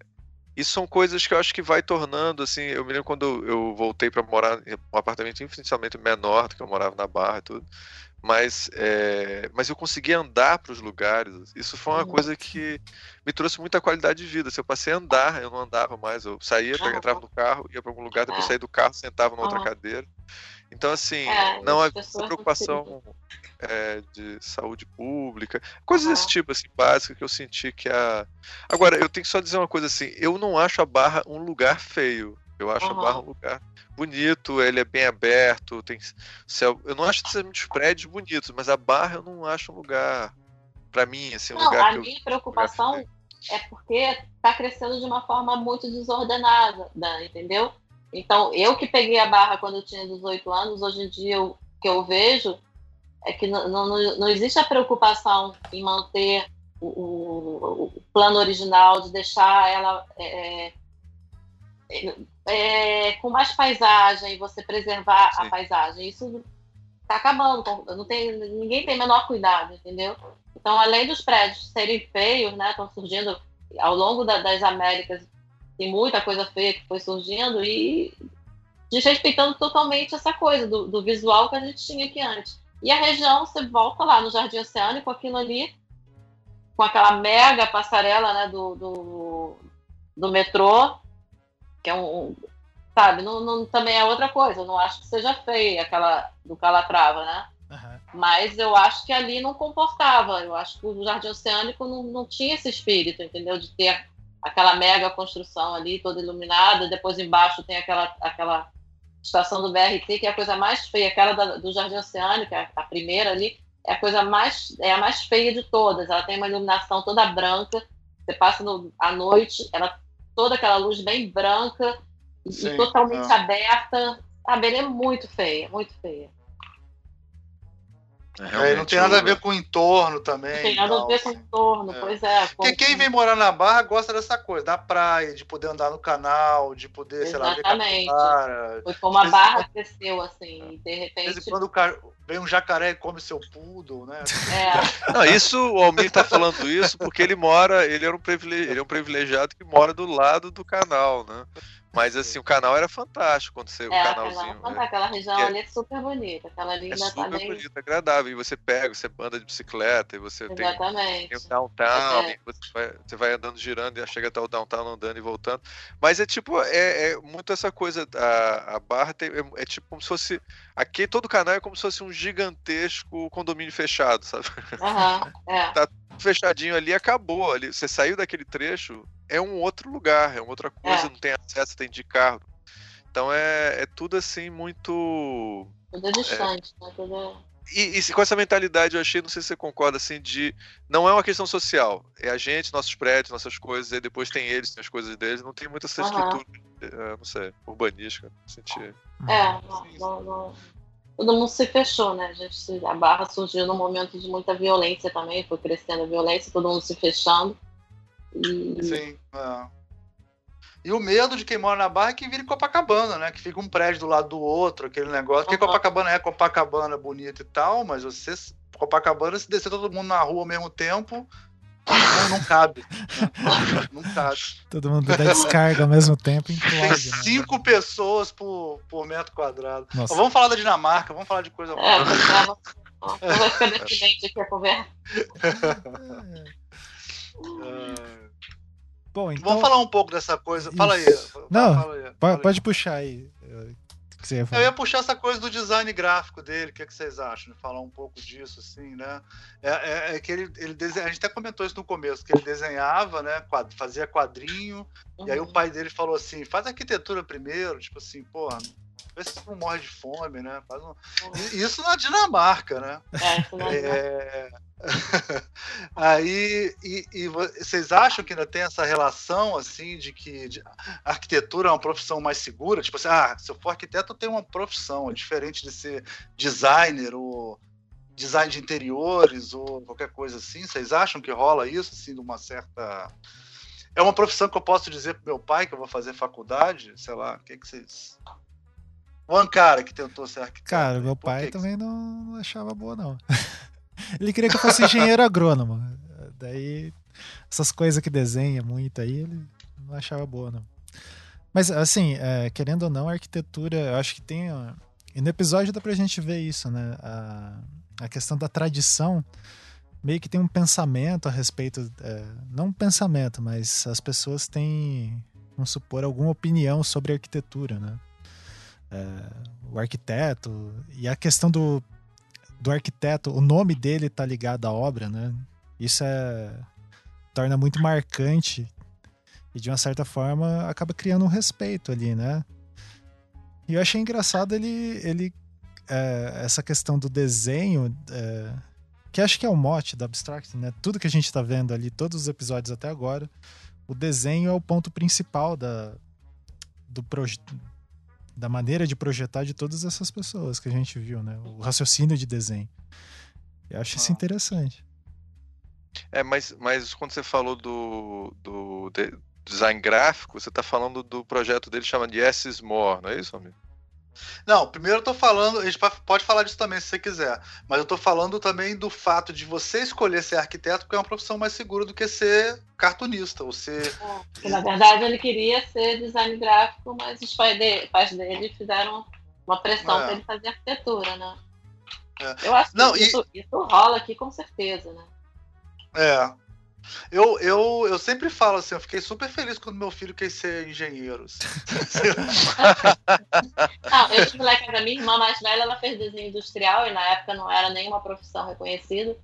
E meu, meu pai é engenheiro, é, a minha segunda irmã é engenheira também. Então, para ele foi meio difícil, entendeu? Embora até na, minha irmã é bem mais velha que eu, bem mais velha não, oito anos mais velha, já vem de uma geração que não importa muito o que a mulher quer fazer, né? Porque no fundo, no fundo, ele queria que a casa tivesse um bom marido. Uhum. Mas é. ele ficou bem assim, é. ai, é, desenho, é, desenho industrial e tal. Mas eu, eu acho que isso também está mudando, né? Porque hoje em dia fazer engenharia, fazer arquitetura não é garantia de nada, né? Sim. Eu, eu, Sim. Então, eu pego muito Uber e o que tem de engenheiro é, fazendo Uber pois é, é, é engraçado. Se o seu filho jogar futebol vai ser melhor do que, fazer, do que ser engenheiro, entendeu? Então. É. Não, pois não, é. Mas é, mas é engraçado que é o seguinte, todo mundo sabe que é arquitetura. Então você fala assim, ah, você é arquiteto, você imaginar, ah, esse cara vai construir casas é. e vai uhum. construir prédios. Mas só que você vê a descrição que a Sônia deu antes, né? Quer dizer, não é todo mundo que constrói, faz a, a carreira não, que esse cara fez. Isso, a, a vida do arquiteto é compatibilizar projeto, é, entendeu? É, é, não é que não é o glamour, né? Não é esse Exatamente. glamour. Não, sem contar que assim, estudante chega no, no escritório, o que, que o estudante quer fazer? Eu quero projetar. Fala, vem cá. Você não vai projetar, sabe? Talvez um dia você projete. Porque a coisa mais difícil é você ter chance de projetar. Hoje em dia, lá no escritório, só eu que projeto. O, o, o Ricardo, que é arquiteto, formado tanto tempo quanto eu, ele não tem tempo de projetar, porque ele faz administração praticamente, porque é uma. Né, alguém gestão, no escritório né? tem que administrar, você tem que fazer o comercial, você tem que é, é tanta é. coisa que a gente tem que fazer que projetar são pouquíssimos que se dão ao luxo de projetar. Então, sabe, é, o, design, o... design acontece muito isso também. Um, um é o que atende o cliente, o outro é o que ah, projeta. É muito comum isso também, design. É, é um trabalho de equipe, né? É, eu, eu lá no escritório trabalho muito porta aberta, todo mundo. Eu brigo aberta, gente, me ajuda aqui, me dá uma opinião, não sei o que, mas ninguém nem, nem quer, porque não tem tempo. Só não dá, tem que entregar esse executivo aqui. Sim. Então, sabe, e a pessoa quando está muito focada que você tem que, né, que depois que você criou, você tem um trabalho é, é de, de, de, prancheta, digamos, de prancheta mais hoje em dia, mas muito trabalhoso, é uma, é, por mais que tenha computador para te ajudar, é, é trabalhoso pra caramba. Cada coisa que muda numa prancha, de, de, de num desenho, muda 300 desenhos. Então, quando Sim. o cliente diz, chega essa parede para cá, eu tenho que mudar uma 10, umas 10 plantas, porque tem a planta dos pontos, planta de iluminação. Planta... Então, é trabalho braçal muito grande. Muito Sim. trabalho braçal. E, quem, e tem a tá coisa. Ah. E tem a coisa da legislação também, né? Ah, acessibilidade, isso, aquilo outro. Isso, ainda tem que ler lei, né? Tem que ler Exatamente, lei. tem que ler lei. As leis têm umas pegadinhas, entendeu? Então, é. É, e quem está lá no, no, braçal, você pedir para a pessoa criar, é difícil, né? Sim. Porque é. para você criar, você tem que estar tá com a cabeça Focado mais relaxada, tem que estar, tá, deixa as ideias virem, você tem que pesquisar. Então, quando você tem que fazer, começar um projeto, você passa, você tem um tempo de pesquisa, de, de eu estava falando, nada se cria, né? Essa frase é velha, tudo se copia, mas realmente é, não é copiar, mas as, as, você tem que estar com a mente aberta, tem que estar olhando muitas coisas para a ideia vir, né? Pesquisar Porque a ideia nem sempre vem na hora que você quer, né? Então, às vezes eu falo, gente, eu, eu, fico super estressada quando vou começar um projeto. Eu adoro, mas eu fico estressada porque você não é dono da tua vontade de dizer que a ideia vai vir naquela hora. Sim. Às vezes não vem no momento. Se você estiver pressionado, ah, eu tenho que entregar isso. Não vem. Não, às vezes você vai dormir, ah, então vou, vou, vou sair para correr. Aí, de repente, a ideia vem. né? Como resolver aquele problema. Então, mas você não sabe que horas ela vai vir, né? Sim. O, no documentário também tem uma parte que aparece, ele coloca o pavilhão serpentine, né? Ah. Aí ele, a, ele fala assim: ah, tem que ficar tantos metros das árvores. Não sei se vocês lembram disso. Sim, ah, sim. Ah, tem que ficar tantos metros das árvores. Ele, é, então, vamos chegar um metro para cá. Isso é, tipo assim, ele mandou chegar um metro. Ele, aí falou, mas você tem certeza que pode chegar? Tem, tem porra nenhuma, cara. Vai querer só de olhar e tem. Aí depois ele vai lá para cima e fala assim: a gente vira vamos fazer o seguinte. Né? Vamos virar o contrário. Aí virou o é. contrário. É, é que ele sabe que o metro que ele virou o contrário vai dar certo na árvore do é. lado de lá, cara. Entendeu? ele tá nem pensando nisso, cara. Ele, ele tá voa, cara. Ele pode fazer isso.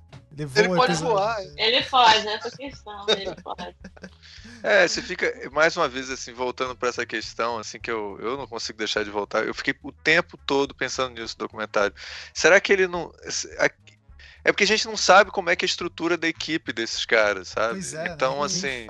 E aí você fica. Ele, ele pode, eventualmente, não estou dizendo que ele não é um criador, não é um pensador, não, mas ele pode simplesmente ser o cara de marketing, de um ponto de vista muito pragmático da, da equipe, sabe? Uhum. Talvez no início, eu não sei, mas agora ele é, ele é o bonitão eu que, acho, eu é, acho eu, que, eu, que, que, tem o discurso.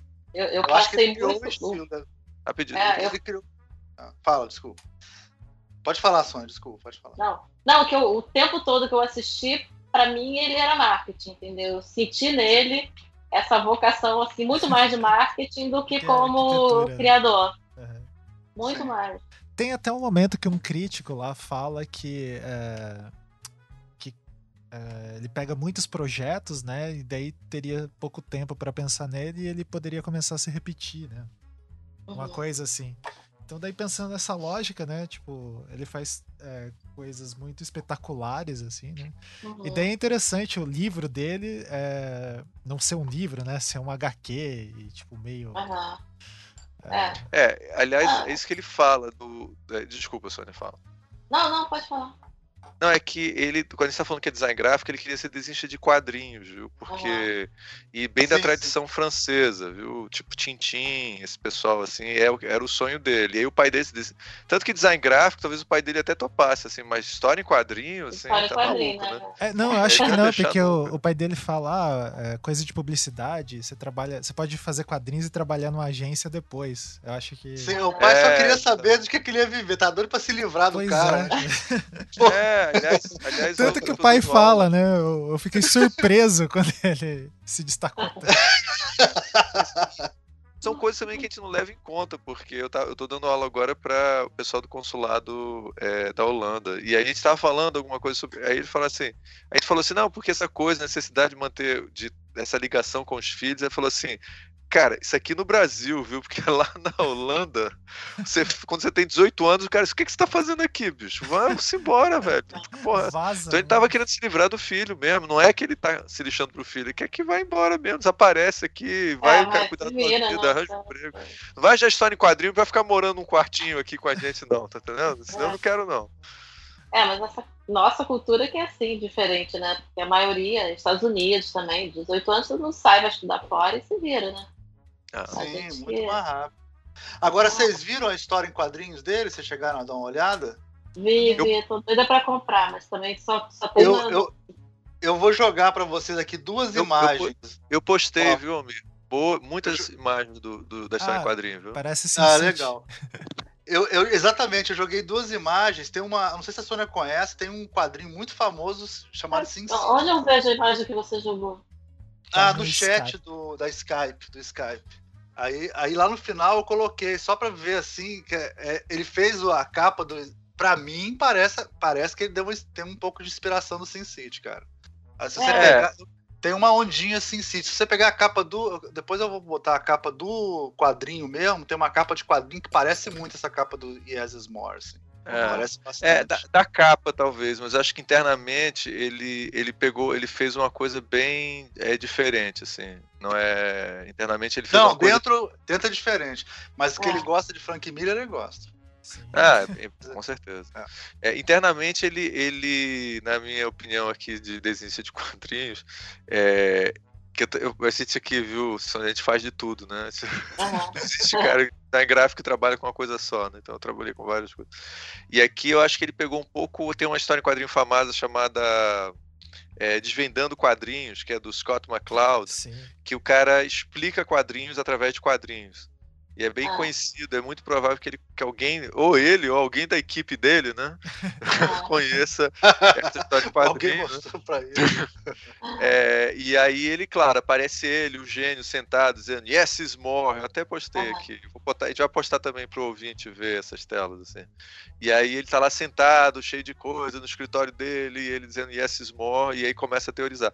Tem uma pegada que lembra algumas quadros parecem história em quadrinho de super-herói, assim, um pouco a, a, mais contemporâneos, que é uns quadros bem coloridos e tal. E tem horas como a, acho que um dos últimos que ele está explicando a filosofia de um prédio, daquele prédio. Só às vezes você consegue ver, é a penúltima imagem. Acho que é um prédio chinês. É... Não, é o prédio que. Eu sei o que é. é. Ele falou desse prédio. No começo aparece, né? Que fica na beira do mar, assim, né? Que é como Esse... se fosse uma. uma um, parece um ideograma gigante, assim. Que é uma. Vai se formando uma. Não sei como descrever isso. É um, são dois arcos que se juntam. Ah, assim. que formam um Y de cabeça para baixo, assim, né? Isso, exatamente. ah, tá, tá, tá. Então esse é outro, né? O que eu tava pensando. Tá. E aí ele vai mostrando esse prédio, ele explica toda a filosofia por trás daquilo. Uhum. E aí depois ele fala sobre o fogo, a terra, o metal, a água, a madeira. E aí no projeto lá tem cada parte do prédio representaria isso. No final assim, ó, eu como arquiteto escandinavo é, não estou acostumado a lidar com simbolismo. Tá? Aí, ele, aí ele começa a, a criticar, sei lá, o modernismo, tá? dizendo que o simbolismo era uma coisa que, que eles não estão acostumados e tal, mas ele achou bacana, porque é uma coisa que, que é, é mais coisa, né? É mais ideia, é. botar mais. Ele está defendendo essa ideia que é, less is more, né? Menos é mais, então assim, não, cara, mais sim é mais, é positividade, querer fazer as coisas. Sim, sim. É... Parece um lambda, né? Parece aquela letra grega, um lambda, assim, é. né? E aí, lembra bem Agora, esse yes mora é porque todo mundo só fala yes pra ele, né, cara? Ele fala, pô, eu quero fazer um prédio assim. Ele não sabe nem o material, ele tá acostumado com yes mesmo, não tá acostumado com no, né? No não, não rola pra ele. Mas é, é interessante, né, observar pela, por essa ótica do discurso do cara, né? Que ele vai aderir lá àquela questão, né, de é, como que é? Less is Bore, uma parada assim. É, vai ser uma questão mais estética, né? Tipo, ah, bota tudo aí. E, assim, ele querendo ser um, um arquiteto inovador, rompedor de paradigmas, usando paradigma no, no senso vulgar aqui, do visualmente. Não, você pode usar. Você pode usar. Cara que não É, é porque eu tô terminando meu doutorado, aí não pode, não posso falar nada. Aí, é, parece que é, assim, é até esperado, né, que ele tenha um, um desses discursos como testadores, assim. É, aí eu acho que até uma coisa que é, a gente poderia até puxar isso, viu, da, da a Sônia, que é, a gente está falando sobre o marketing, que ela, ela, também teve essa sensação, que a sensação que eu tenho é o seguinte, uma coisa que eu sempre falo, viu, Sônia, assim, nesse mundo de design, em arquitetura, a arte parece uma coisa muito mais presente, a ideia do artista, do criador, é muito mais presente do que é no, na nossa área de design gráfico, a gente tem um pouco de receio de se posicionar como artista, parece que o arquiteto tem essa é, preocupação. Eu, eu acho justamente o contrário. É sério? Eu acho que o, o, o arquiteto tem muito medo de, de, de, ter a obra conceituada como arte, entendeu? Porque a gente aprende muito de, de que tem que ter funcionalidade, né? Uhum. A arquitetura tem que ser funcional. Entendeu? Então, a arte, ela, é, obviamente, ela tem que ser agradável aos olhos, ser bonita, mas não é o primeiro. A, a, o, o, motivo dela não é esse, né? Não, não, a, a, não ser um monumento, você vai fazer um monumento tudo bem, mas a, a arquitetura, para se viver dentro dela, para se trabalhar dentro dela, ela tem que ser funcional, né? Ah, e você, é, é, isso, então eu tinha uma visão que vocês tinham mais liberdade, então não tem jeito. Toda essa área do design, seja arquitetônico é. ou não, funcionalismo. É, a gente, a gente funcionalismo ainda é uma coisa muito forte como, ideo, como muito pensamento. Forte, né? É. Essa cobrança né, em cima de, de, de, às vezes você tudo você tem que justificar, né? Então, acho até que quando ele estava falando né, do, do Feng Shui aqui, explicando do prédio, aquilo, tá, tudo você tem que dar uma explicação. Né? E às vezes você faz um negócio, é, por que você fez isso? Ah, porque eu achei que tá bonito assim, né? Isso não, não, normalmente o arquiteto sempre tenta explicar o motivo para ter. É, não sei mais, mas o arquiteto normalmente tenta explicar, né? Tem essa forma, acompanhando a montanha, porque o sol bate aqui e vira para cá para passar o vento, não sei o que, sempre tem. Acho que o arquiteto Sim. sempre se, e muitas vezes é, ele está só tentando se justificar, né? Porque muitas vezes ele fez ele ficar mais bonito assim mesmo. Uhum. Mas eu acho que. é verdade. Mas, é, Mas, eu acho que a, parte da, de função é muito importante nas pessoas. E, então, nesse caso, ele tá, ele parece então estar tá dizendo que ele acha que a gente pode ter um discurso mais idealista e não só funcionalista, né? Parece que ele está dizendo Exatamente. que é, é talvez se posicionando parece como um artista, não necessariamente como esse, esse, essa concepção de arquiteto funcionalista que a gente às vezes tem, né? É, eu acho que o próprio arquiteto se cobra disso, né? Então, é, eu sinto mais isso, assim, do, do arquiteto se cobrar, o arquiteto querer dizer, eu não, né, eu não sou um, um, artista, até porque a faculdade, ela é, é, é a gente briga muito, né? Porque o engenheiro acha, o engenheiro trata o arquiteto como um, ah, é um artista, né? Não sabe. falei, não, a gente sabe calcular, a gente sabe o que é uma vírgula, o que é o pilar, e a gente entende de estrutura também. Só que a gente faz isso com arte, né? A gente é. não, não, não, né? Mas a gente sabe, então é, é, até importante, por mais que você não vá calcular, quando você vai conversar com, com o engenheiro, porque ele se arma, né, em cima de você normalmente. Ah, isso não pode ser assim, não pode por quê? Aí você responde para ele. Pode sim, você vai estruturar dessa forma, passar isso aqui, aí ele. Ah, tá, tá. Então você tem que ter essa base de conhecimento para poder é. Argumentar, né? é, é explicar como você quer executar aquele teu projeto, né? Sim. E... Mas enfim, eu acho que a, a, arquitetura ela tem que ter um objetivo, né? enfim, algumas vezes é o estético. Se você está fazendo um monumento para impactar, para né, homenagear, enaltecer alguma coisa, ele tem um objetivo, que é o objetivo de fazer com que as pessoas olhem para aquilo, tenham um sentimento em relação àquilo. Então, eu acho que sempre você tem um, um, a arquitetura sempre tem uma função. Então, não... Sim, é, é, estética é uma função também, né? Estética o, também é uma função. É. O, eu, eu, tenho uma hora que é icônica nesse, nesse documentário, não sei se vocês lembram disso. Aparece ele novinho, assim, no começo de carreira, Sim, botando moleque. uns vídeos na internet. É, na internet. Isso. Aí ele coloca dois prédios, um reto e um que, que é tipo um parafuso, assim. Uhum. Aí ele sopra e o reto cai. Não sei se vocês hum, lembram. Tá, sim, sim. Lembra disso? Ele põe dois. Lembra. Um é espiral, assim, e o outro é reto. Aí ele sopra e o reto cai. Eu fiquei pensando assim, caraca, pra que, que serve isso? Porra nenhuma, né? Porque, é. na verdade, ele tá fazendo uma, uma, uma demonstração de nada ali, porque o, o prédio não tá preso no chão, o material é outro. Isso, o que, que ele tá é, querendo dizer? Só, deixa eu só. Que, que o vento contorna o prédio é, melhor. Deixa eu só, deixa eu só contextualizar, viu, Um dia desse, ah, eu, aliás, ah. eu tive um aluno meu que é fã do programa e ele falou assim: Ricardo, eu adoro porque você explica as coisas que o Almir fala, assim. Então, deixa eu só explicar. Então, é, o que ele está querendo mostrar ali, quando ele mostra os dois, tá? É, ele sopra nos dois e parece que ele está fazendo defesa de funcionalidade, tá? Porque se ele mostra assim, ó, o prédio quadradinho, clássico, modernista, quando você sopra, ele cai. Mas se eu faço uma coisa viajante em parafuso, ele não cai. É, então, assim, ele está dizendo, ó, tá vendo? O meu, o meu é mais funcional. O que o Almir está falando com toda razão é o seguinte: Pô, qual é o contexto dessa merda? Exato, né? É, é um lugar onde passa furacão, é sei lá, um lugar onde passa furacão. fazer um monte de prédio parafuso porque ele não cai. O que, que é isso? É Tóquio? O que, que é porra essa? Não, até porque o outro, o, o, outro também não cai, né? Se você fizer um prédio reto. Eu, eu, a, a, a, a sensação que eu tive é que não, o que você é, pode é. dizer é que um tem mais resistência ao vento e tal, mas, pô, dane-se, não tem a menor importância. Quer dizer, entendeu? Só se for. Ele tá construindo um prédio em Marte, onde tem tempestades de 200 km por hora, constantes. E aí vale a pena ser desse jeito, né? Sei lá. É muito o que, que ele tá falando? Né? Quer dizer, o que, que ele tá falando? Exatamente, é. É, e no documentário mostra como se fosse genial, né? Quando Sim, mostra. É, não. Essa descoberta é, que ele fez, né? Foi uma descoberta. O super não, gênio de 20 anos. Super G de 20 anos. Fazia furadinho, então, o prédio. Também não ia, não ia cair se ele fosse todo furadinho, assim, né? Ou então não faz um prédio, põe deitado já no chão, é, porque aí não vai é. cair nunca, tá deitado já.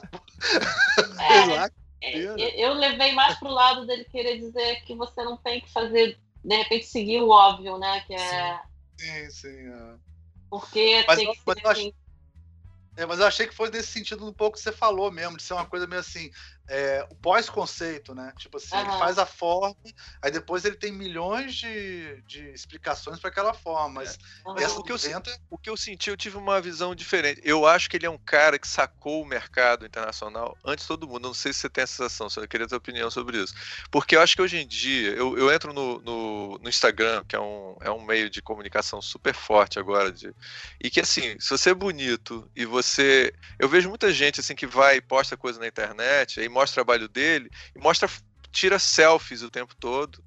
E aí eu acho que parte do sucesso é que é uma pessoa bonita, tá entendendo? Que tira umas fotos bacanas de si mesmo. E aí o projeto dele é meio que uma coisa que torna ele mais interessante. É o contrário, tá entendendo? É sobre a pessoa, a personalidade da pessoa é, e tal. É. Não, é, não, é, só ser bonito, uma pessoa interessante, que faz coisas engraçadas e que. É que, volta, né? volta o marqueteiro, né? Ele se vende, ele vende o trabalho Sim. dele muito bem. E ele se vende junto com o trabalho dele. Porque hoje em dia a gente vive nesse mundo a, e, a arquitetura, que é uma coisa ligada, o lado de vocês também que é ligado com arte e tal, e vai junto, sabe? É, é, o arquiteto, a imagem dele é muito importante junto com o trabalho. É, infelizmente é isso, porque se você olhar para uma pessoa totalmente, assim, vou falar desarrumada, mas não é exatamente isso. Você pode estar desarrumado. Você tem que ter um estilo. É, sabe aquela sim. pessoa sem estilo nenhum, você vai dizer pra ela, porra, vou contratar essa pessoa, não tem. não sabe se vestir, não sabe. Não... Esse cara não é. Eu olhei pra vai ele. Vai fazer não. o quê pra mim? Não tem pinta de arquiteto, né? Não tá de. Não tem... O cara não usa ele nem um blazer. Uma... Como assim? É, exatamente. Ele não tem nenhuma camisa jeans, assim, né? Aquelas camisas. Antigamente. É, não, pu não puxou o iPad, não puxou um iPad, não né? não puxou um iPhone, não fez nada disso. Como é que ele é, como é, que ele é criativo, né? Como é que a pessoa pode ser criativa se não tem um iPhone, pô? Possível, possível. É. Bom, é, gente, a gente está entrando em uma hora Vai e meia lá. de programa. Daí, para a gente ir direcionando para o final, eu queria perguntar para Sônia é, duas coisas. A primeira, daí você pode responder, depois eu pergunto a segunda. Mas a primeira é quais nomes assim da arquitetura que você acha interessante atualmente, assim, que são as referências legais para a gente dar uma olhada? É bom, a gente começou aqui falando sobre o Norman Foster, que eu acho que já é um tradicional, né? Uhum. Tem muito trabalho legal. Eu fui, eu tive na no hashtag né, em Berlim. Hash, como é que fala? Cadê o. Hashtag. Ensina aí a falar. O... Cadê o Ricardo? Qual?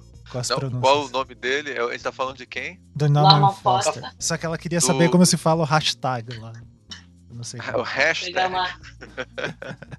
Não, mas eu Uma não imagem. corrijo nesse nível, não. É só a pronúncia do nome do cara. Aliás, o Almir Nossa, teve uma hora que Sou chamou só ele. eu é, que ele corrige, na verdade. Eu sou o Almir, entendeu? viu? Só- Você pode ficar tranquilo que você vai falar correto. O Almir, no meio do programa, chamou o, o, o Bjark de, de Bjork. Ele chamou ele de Bjork. da- Mas ele, ele é um cara ligado à música, então Eu gosto da tranquilo. Bjork, eu gosto da Bjork.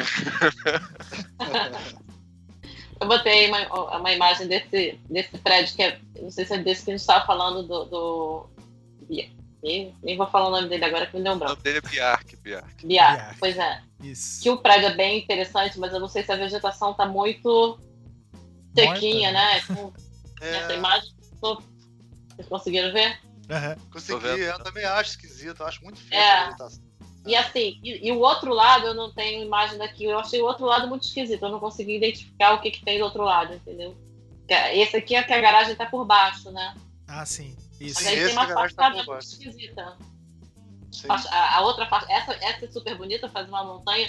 O, o- o verde tá muito feio, mas ele tem. O outro lado eu achei esquisito. O É só para ajudar, se eventualmente a pessoa não tá vendo, ou a pessoa não consegue ver agora a imagem, ele, ele chama isso da montanha, ele faz, a gente falou no começo do programa, é como se fosse uma escadariazinha, assim. Ele parece um pouco, lembra um pouco o conceito daqueles prédios incas, uma coisa assim, né, que vai tudo É, camadas pirâmide. e Tem camadas. prédio aqui, tem aquele prédio em Botafogo ali, do, que também é esse mesmo esquema, que é tipo plano inclinado. do- do- também E tem isso vários, vários camadas, em cada camada tem um montão de apartamentozinhos, Parece assim, uma e aí casinha de cada camada Hobbit tem um, também, né? é, tem um jardim, parece um pouco. mesmo. Ah, esse Tem é um o jardim. hashtag. Esse eu sei falar. Hashtag, é, Hashtag. É, hashtag. Não, que é, é do Norman Alemão. Foster, a- essa reco- é, a reconstrução dessa cúpula é, é bárbaro, né? Porque o prédio, ele manteve todo o prédio, fez, reconstruiu a cúpula hipermoderna, maravilhosa, maravilhosa. Vale uma Nossa. visita realmente imperdível. Conseguiu ver a primeira foto? Sim, sim. Nossa, que legal que é por dentro. É lindo, lindo, lindo. E o bacana é que ele fez é, toda essa estrutura aqui neste prédio maravilhoso, né? Que é, é, foi atingido por uma bomba, isso destruiu a cúpula e ele Aham. refez. Então. E agora a gente vai ter. Deixa eu, ver, deixa eu pegar o prédio dele aqui, é o. Ele também é uma. é, ele também, né? Que a referência de arquiteto que eu tenho, a- o Niemeyer, né? Eu ia falar, ele também tá bem senhorzinho, assim, né? Já tá com 80 e É. poucos anos, né? Agora, o Norman Foster, ele, ele, é, eu vi um documentário muito bom sobre ele, que eu não vou lembrar o nome agora, mas deve, não deve ser difícil de conseguir É encontrar. quanto vai pesar o seu prédio? Quanto pesa o seu prédio? Ah. Deixa eu ver. É, Eu achei Qual- a abordagem do documentário completamente diferente. Eu achei que no documentário mostra um cara até com um certo espírito é, de engenheiro, assim, no bom, no melhor sentido, e uma pessoa muito preocupada com. Ele, é- ele é mais se inspirava mais no, no- Como é que é o nome dele, Almir? Aquele cara que fazia. fez o Epcot Center, aquelas coisas que parecem o Epcot Center, assim, que é. Frank Grande. Gehry. Não, Não, é, não, não. É o, é o- não é- ele não é aquele outro. arquiteto, não. Ele é. É um engenheiro que fazia as coisas é, em módulos, Ah, parece sim, é, sim, losangos vou- vou- e tal. Vou lembrar não, daqui a é pouquinho. octágonos e vai montando as coisas. Que é, um- é- tem uma concepção de criatividade com engenharia e tal. Mas não tinha essa coisa de, ó, oba-oba, eu sou, tá entendendo? Rei. Eu sou legal, sou sexy, sou o futuro, sou. Não tinha nada disso, assim. Era muito um cara que trabalha e faz as coisas dele trabalhando e tal, e que projeta. Pode ser até Ah. que seja, não seja totalmente verdade, a equipe dele Aham. participe muito mais. Mas assim, eu não sei, cara. Eu estranhei muito a abordagem do documentário. É, só, É não- Buck tanto esse Mr. tempo. Fuller. É, Ah, Buck Buck Buckminster Mr. Fuller. Exatamente. Ele é. Ele está falando de cúpulas geodésicas, né? Ele inventou esse Isso, exatamente. exatamente. Buck. É Buckminster Fu- Fuller. Deve ser Fuller ou Fuller. Tem aqui, ó. Ele, ele, na verdade, ele não é nem considerado arquiteto, né? Os designers gostam muito dele. Ele, ele- o pessoal. A gente tem um professor lá na ESG, o, o professor Vertleiser também, que ele estudou muito o trabalho desse cara. E aí, essa coisa de, de fazer formas, né? Que, que é, é- chama Ten Secrets, que é uma coisa que trabalha com a tensão dos materiais. Então, a tensão de um material quanto o outro cria a integridade do material. Daí que vem o termo Ten Secrets, né? Que é, Aham. é- é um cara bem interessante, assim. Eu botei aqui a imagem do, do ah, das ah, tá. geodésica. É, mas é... ele é considerado um futurólogo, esse cara, assim, ele desenvolveu várias coisas assim de é, ficção científica. Sim, né? Uhum.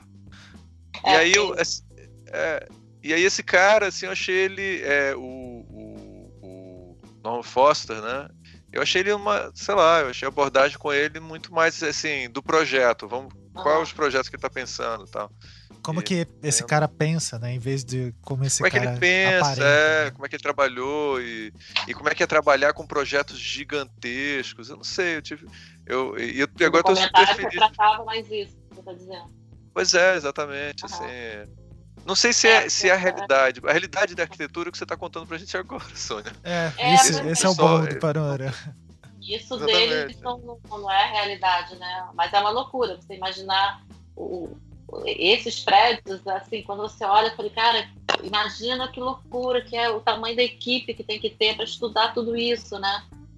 É, envolve muita coisa, muita coisa. E com essas formas né, enlouquecidas, você, o, o calculista, eu sempre fico com pena do calculista, falei, gente, o cara para calcular isso aí deve ser enlouquecedor. É que ter muito cabeça, né? Por mais que você tenha milhares hoje em dia programas de computação que te auxiliam, cara, tem que ser muito fera, né? Sônia, daí a segunda pergunta que eu tenho para fazer é o que, que você daria de dica aí para os jovens arquitetos que estão entrando no mercado é, e etc. Ou para quem quer seguir a carreira de arquiteto. Ah, o que, que você teria gente, falar? Eu acho como primeira coisa em qualquer carreira, eu acho que primeiro você tem que amar o que você gosta, entendeu? Então, nada de seguir que nem o outro que seguiu arquitetura, porque o pai dele falou que é melhor, mas acho que na realidade o cara, ele é um, cara é fora da curva, né? Então, porque na média, no geral, nós seres humanos normais, a gente vai ter que ralar muito, então para a gente ralar, vamos ralar fazendo o que a gente gosta, né? Eu acho que hoje em dia a gente está vivendo um mundo que não adianta seguir as profissões tradicionais, porque isso não é garantia de nada, né? Então, às vezes você, eu acho até que as pessoas estão buscando mais coisas diferentes, inovadoras, para poder entrar nesse mercado que está muito competitivo. Uhum. Mas então, sabe, quem, quem descobriu o que gosta também tem que ter um pouquinho de paciência. Eu vejo jovens hoje em dia, eles querem ter sucesso no dia seguinte, né? Tipo... Então é o que eu tava falando. Ele chega no escritório e ele diz que quer projetar. Eu falei, cara, não dá, você não vai, infelizmente, você não vai projetar agora. Você tem que. E a arquitetura você precisa ter bagagem, né, para conseguir é, fazer um bom projeto, você conseguir chegar lá, porque você começa, senão você fica uma coisa sem conteúdo, né? Sim. E eu, eu, pelo menos, eu acho que essa arquitetura não é só forma, né? É importante a função, é o conteúdo, e é importante que quem vai usar aquilo fique feliz. E nem sempre é o que vai te deixar mais feliz. Sim. É, eu, para mim, eu fico feliz se o meu cliente adorou o projeto. Às vezes eu não gosto, não gostei, mas não me importa. Eu estou fazendo para ele, né? Uhum. Então, não, não, é uma coisa só para mim. Então, eu acho que o, o, o, estudante tem que estar preparado que ele tem que ralar, ele tem que ganhar experiência, ele tem que é, não adianta você achar que vai se formar no dia seguinte você já está projetando. Não vai, que a gente passa a vida inteira sem conseguir projetar. A gente começa, sabe, é, da coisinha pequena mesmo e, e, e, daí vai surgindo e você vai conquistando o teu mercado, o teu cliente e fazer muito curso e hoje é enlouquecedor porque cada vez que inventa um programa novo eu penso assim, gente, eu não vou aprender, eu não quero mais aprender porque é, aí no final, é, essa, essa, parte de maquete eletrônica eu adoro fazer, então eu acabo aprendendo, fazendo, é. mexendo. Eu gosto de tecnologia também. Mas eu já fico revoltada. Falei, ah, não inventem mais nada novo, eu não Mudar não outro programa. Eu quero aprender outro programa. Mas, mas eu gosto, eu acabo fazendo. Mas é importante, aproveita o momento da faculdade para fazer todos os cursos que puder, porque é a hora que você tem tempo, né? Que na hora que você começa na vida profissional, nem sempre esse tempo você consegue, né? Uhum. E, e, e, tenha paciência, né? Porque não é a arquitetura, a não ser um, um, cara que nem esse, com essa estrela toda, não é YouTube, né? Que você de repente postou ali e virou, tá. ficou milionário, né? Porque não sei quantas pessoas viram, né? Sim. Até porque mesmo no, no, no, YouTube, são poucos que conseguem isso, né? A gente tem que ver que a maioria das pessoas não tem esse perfil, a maioria, sabe, 98% dos arquitetos trabalham em escritório, desenhando, calculando, né? Sim. Não estão projetando, estão fazendo coisas comuns do nosso dia a dia, não estão fazendo esses prédios de 300 andares, então essa não é a nossa realidade. É muito legal, mas não, não é a realidade, né? E na arquitetura tem uma coisa, é, no design gráfico, é, tem, a gente tem projetos, alguns que são bem extensos, né? Sei lá, por exemplo, um que se aproxima bastante, que tem interface com a arquitetura, que é de, de wayfinding, sinalização, que é bem extenso. Mas a gente tem coisas muito rápidas também que, pô, no máximo um mês, um mês e meio, a gente tá vendo lá o projeto. Agora, a arquitetura são coisas que às vezes vai durar um ano ali, né? Então. Uhum. Envolve é. muita gente, às vezes um orçamento um pouco mais elevado, então é impossível realmente do cara sair da faculdade e já projetar alguma coisa, né? Ele tem que ter uma noção é, de coisas é. que ele nunca experienciou, né? Ah. É. Então tem que, ter, tem que ter paciência, né? As coisas não acontecem de um dia para o outro, né? A gente tem que e, e, e para montar um portfólio durante a universidade, é importante também ter alguma coisa para mostrar, né? Para conseguir estágio, né, Sônia? É, Você seleciona. Cara, já foi tempo que eu selecionava muito pelo histórico. Não, ainda seleciono também. É, eu vou pelo histórico escolar, que escola estudou, que faculdade fez. Só que hoje em dia tá ficando difícil, né? Porque eu dava sempre prioridade para as federais e hoje em dia não quer dizer mais nada. As é. federais quase não tem aula, né? Então Sim. a gente já não sabe é. mais é, como decidir. Mas que, na verdade, o, o estagiário, normalmente, o escritório, é trabalho muito braçal, né? De desenho, de, de, de, de, de rapidez e que a gente precisa dessa agilidade.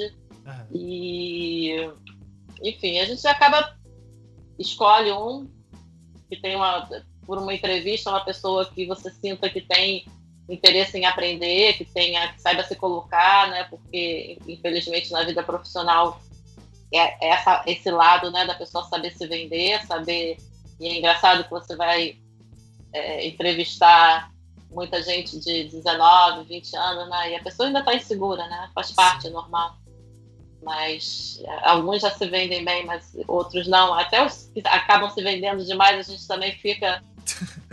não pode passar daquela linha, né? né? Que a gente sabe que o cara tá ali aprendendo e ele entra. Não, foi engraçado, teve um lá no escritório que o Ricardo foi entrevistar e que ele falou assim: Olha, parabéns, você. Ele falou pro Ricardo. Ricardo já com, sei lá, 30 anos de formado na cara você está indo bem, muito bem. Continue seu trabalho. um dia você chega lá, você chega lá. É, um dia você chega lá. Assim. Mas acho que agora no momento eu não, não, não vou ficar. Mas enfim, eu acho que o, o, o, estagiário, quando vai procurar um emprego, ele tem que mostrar que está afim de, de aprender, que está afim de se. É, é empenhar é mais importante do que o, o portfólio, né? Porque às vezes ele não teve tempo hábil ainda para ter tantos trabalhos assim. Sim. Então eu acho que a entrevista pessoal é muito importante, né? De como ele se coloca, como ele se coloca a fim de estar tá ali, de estar tá aprendendo. E é gostoso quando você tem um estagiário que você pede para fazer uma coisa e que, que ele está ali querendo tirar dúvida. Eu, eu sinto isso eu digo, eu trabalho com minha porta, meu escritório fica de porta aberta, ligado com, com todos os estagiários, todo mundo, e estou sempre me relacionando com eles, e, pô, chega aqui, vem ver uma coisa, então, isso é bacana, eu acho legal aquele que, que quer conversar contigo, quer trocar contigo. Uhum. Eu acho que a arquitetura é muito importante a equipe, por isso eu acho que não existe essa coisa de o fulaninho, né? Ele simplesmente é o nome do escritório, é baseado nele, mas não é ele. O, o projeto feito numa, numa mão só nunca é bom. Sabe? Tem que ter essa troca, tem que ter outros te desafiando. Uh, eu sempre falo para o cliente, quando o, o cliente gosta da, do primeiro estudo que eu fiz, eu falo, pô, não, não, não, não tá bom. Às vezes é o, é o melhor, entendeu? Mas é a gente só tem certeza que tá bom quando o cliente diz, ah, não tá muito bom isso, troca aquilo. Quando você passa por todas as possibilidades, aí você consegue ter certeza que aquilo realmente é o melhor. Uhum. Então essa troca é muito bacana dentro do escritório, as pessoas ajudando, participando. Acredito que no design também é, também é isso, né? Você enriquece né, o trabalho sim, sim. com outras opiniões. É, é, essa criação mais coletiva, né? Ela é interessante. Uhum. E é engraçado você falou da, da questão do nome do escritório. Eu tava vendo, ah, o cara ali, pelo menos o escritório não é o nome dele. Mas não, uhum. Big. É, é, o nome dele, Big? É. é, é Bijar Kingas, não sei o quê. É. Grupo, deve ser grupo. Grupo, é. Deve ser já é. é. deve ser grupo. Caramba. Assim. É.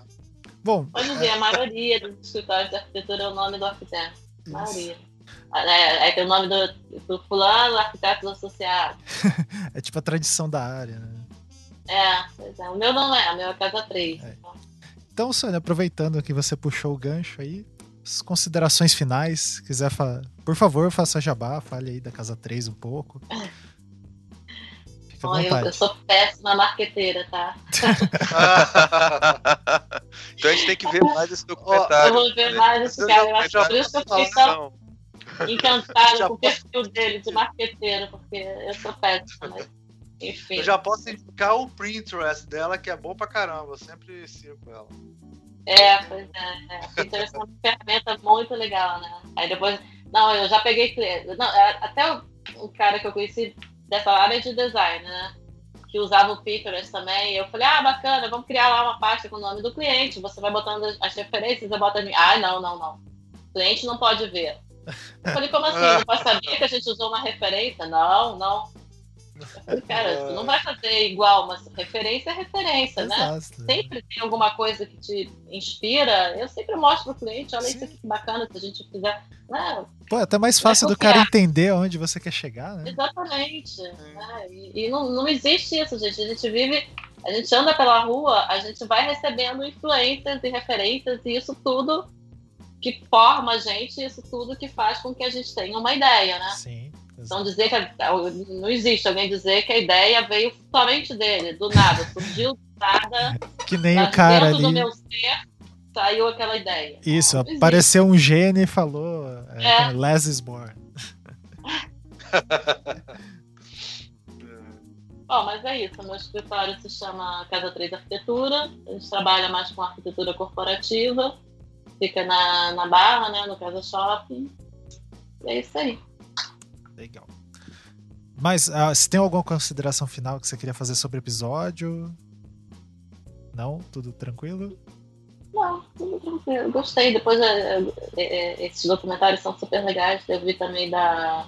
Eu sou péssima para nome, não vou conseguir me lembrar, mas era de, de uma decoradora de interiores também, de. ela era editora da, da, da da Vogue. Eu vou pegar o nome dela e já vou dizer. É bem interessante também a parte dela. Legal. design de interiores, que também é uma coisa super. É... Fica nessa interface, né? Ali, design, arquitetura. É, pois é, mas também é vista de uma forma errada, né? Como, ah, decorador de interior só escolhe a corzinha da parede e tal, e a gente esquece de como a decoração influencia as pessoas, né? O bem-estar das pessoas, o, às vezes você entra num ambiente, você se sente meio triste, meio mal, às vezes meio tenso, então Sim. é um, uma profissão também muito importante, né? É, modifica a experiência, né? Modifica a experiência, exatamente. Muito bom. Sim. É, é Ilse Crawford, o nome dela. Isso, é, ela, é. é. Ilse Crawford, é de Londres ela. Ah, é. Legal. Bem interessante. Então aproveita aí, Almir, suas considerações finais. Ah, agradecer a Sônia pela disponibilidade de, de gravar o, o podcast com a gente e tal. É, eu gostei bastante. Eu gostei, eu gostei de uma coisa assim, tipo, eu acho que a gente ficou detonando muito cara, mas assim, eu acho que ele, uma coisa boa que ele tem, que é uma coisa que eu acho importante para quem trabalha na nossa área, é que ele tem uma certa linguagem, sabe? Assim, sim, sim. aquela hora que ele falou assim: "Ah, isso aqui parece uma coisa que o nosso escritório faz, esse zíper abrindo e tal". Então uhum. ele tem uma coisa que, que, é meio, como é que eu vou te falar, que é uma expressão dele, aquilo de certa maneira, né? Exato, né? é uma assinatura uma assinatura na expressão visual. do trabalho dele. Sim, é. Uhum. E aí eu acho, achei isso muito. Isso é o, para mim é o ponto forte dele, assim, além do marketing, né, todo que ele tem, mas essa coisa das pessoas contratarem ele esperando que ele faça é, é, coisas, coisas Ingo, é, como é que é o nome dele? É Ingles, né? É, é já tem aquele estilo dele, né? entendeu? Né? Exatamente, é. Você contrata o cara porque ele é o, é o cara que vai fazer uma inguelnice daquele. É, uma, você quer uma, uma montanha. Que faz sempre. É, ele vai, ele vai, fazer uma montanha, ele vai fazer um zíper abrindo, ele vai fazer uma coisa modular, ele vai. Ah. Quer dizer, então ele tem essa, essa linguagem dele, assim, que eu acho. Eu acho que isso é, é uma é. força que ele tem, assim. Mesmo que os outros façam, tipo assim, ele criou, ó, tem que ser assim, ah. tem que ser isso, tem que ser é, isso. Tem ele, tem o, ele conseguiu firmar o estilo dele. O, o Niemeyer tem, você, quando você contrata o Niemeyer, você sabe que vai vir alguma curva, alguma coisa Sim. assim. Então, e, e alguns arquitetos você é, eu sou péssima de nome para conseguir lembrar, mas alguns arquitetos você sabe que vai contratar aquele arquiteto para fazer o teu restaurante. Você sabe que vai ver aquela pegada do estilo dele, entendeu? Então, sim, eu, sim.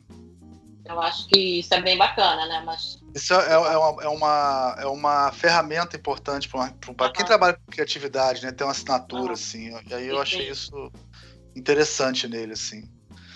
Mas obrigado, viu, Sônia, pela disponibilidade aí no Dia dos Pais. é legal. E seu Ricardo Cunha Lima, suas considerações. Eu só dar continuidade aqui ao Almir, que foi um prazer ter a Sônia com a gente. Foi, é, ela, é, eu acho que isso foi muito importante porque essa, essa eu, eu não tenho problema com a e agradecer muito assim a Sônia mesmo porque ela foi ela, ela abriu muito, assim, mostrou muito do mundo da arquitetura, né, pra gente. Isso é Sim, muito legal. E, e, e pro aluno é, é para mim, assim, eu tô falando na época que eu fiz arquitetura, eu não tinha essa noção. Isso é uma coisa que eu ficava o tempo todo querendo saber e, e não é todo mundo que senta e abre o jogo, assim, como você fez. Então, acho que foi muito legal, assim. É, e, a, a, e, o, o, e o caso é o seguinte: eu não tenho nenhum problema com o Bjark Engels, não. Eu, o meu problema é com o documentário. Eu ah, acho sim. que o documentário, é, especialmente esse, mais até do que outros que a gente viu, ele, ele carregou nas tintas do marketing, como se estivesse vendo um, uma, um comercial é, de uma hora, sei lá. Sim. Isso eu não achei tão legal, assim. Eu acho que não precisava ter ser tanto. Eu já vi outros documentários de arquitetura que também trabalham em cima da mística. A gente está aqui, é um, é um filme, é entretenimento também, né? Mas, e também, como você, até a professora falou, sei lá, tem, ainda tem jogadas que a gente não está sabendo aí se alguém está pagando é. alguém para fazer. É, e são tudo são coisas que a gente não pode ser ingênuo, né? De ver é, que o mundo uhum. não é. Exato. E, mas eu acho que você deixa quem tá, quem não conhece muito na mão, cara. Sim. Acho isso não acho legal, assim. Então eu, eu, eu, espero que o nosso programa tenha ajudado o pessoal a perceber que existe um outro mundo, tá? E que o, o Biark, ele, ele faz parte desse mundo. Ele sim, ele é mar... ele criador ou não. Então, por exemplo, assim, o livro dele, Yes, yes More, ele é como eu, eu, brinco sempre assim: se você faz muito bem uma coisa, o mercado, o mundo considera você um artesão uma pessoa que faz bem as coisas. Agora, se você tem um conceito por trás, você tem toda uma mensagem, um livro com toda uma ideologia por trás daquilo, aí o pessoal te vê como um artista. Sim. E ele está fazendo o mercado do artista, né? É. Nós aqui, todos nós temos o mercado talvez do artesão para visão é, popular, assim. Mas foda-se, é, é, design, é trabalho, é coisa boa. E ele está fazendo o trabalho do se posicionando como artista, e aí para isso ele precisa ser mais marqueteiro e tal. Então ele está fazendo a parada dele, não tem problema, acho que ele está certo. Eu só acho que a, o papel do documentário é informar as pessoas. E eu acho que a parte da informação, eu, eu acho que faltou. Informar, um não vender o escritório do cara, né? Só isso. Né? Nem aquele do Tinker Hatfield lá, que era sobre o tênis, né? Era tão comercialzão. Não, então, é verdade. É, é porque eu, o que o Ricardo falou é importante. Tipo assim, eu, eu, brinquei, né? Ah, vou mostrar pro meu. Pra você mostrar pro seu avô qual é a sua profissão. Esse, esse não dá nem pra mostrar pro avô do Não dá, falou, dizer qual é a profissão dele, porque não é a profissão do cara. Que porra é que essa, que você faz? Que esse cara? É, você faz voando aí, né? Falando de é, não faz isso não, isso é muito estranho. Você vai ficar rico, mas eu não vou saber o que, é que você faz. É. bom, muito bom. Bom, eu também queria agradecer a Sônia. Muito obrigado. É, eu acho, só repetindo aqui que os caras falaram, essa questão de dar essa visão de dentro, assim, do dia a dia, da, da realidade da arquitetura, é uma coisa que eu sempre fui muito curioso para saber como funcionava e tal. Eu acho isso bem bacana. E, cara, sobre o episódio também, eu achei meio comercialzão, mas assim, é interessante ver, né? Tipo, tem umas outras questões lá que ele vai falar como que expandiu bem da perspectiva do marketing, né? Como que expandiu os projetos do escritório, né? Depois de um certo momento lá, que até certo ponto eles tinham feito 15 projetos em 15 anos, e em um ano eles estavam fazendo 17 projetos. Daí, tipo, é. como explodiu, né? E é bacana porque no site deles meio que tem uma visualização da informação, assim, que você consegue ver os projetos, a quantidade de projetos por ano. Então. Ele projetou todos esses 17 projetos? Não Será? pode ser, é... cara. Não pode ser. Depois que Acho que é falou equipe, pra gente, cara. É. Porra, não é impossível. Né? Imagina ele fazendo. Impossível, cara. A não ser que seja. Ainda vendendo no mundo inteiro e fazendo documentário. Isso. Então. A não ser que o, o cara lá, o crítico, né, tenha descoberto o segredo dele. Ele tem um template ali de, de é, montanha. Bom, então eu queria agradecer a todo mundo e é isso. Tchau. Dar um tchauzinho. Tchau. Tchau. Tchau. Tchau. Obrigada a vocês, foi ótimo. Prazer. O som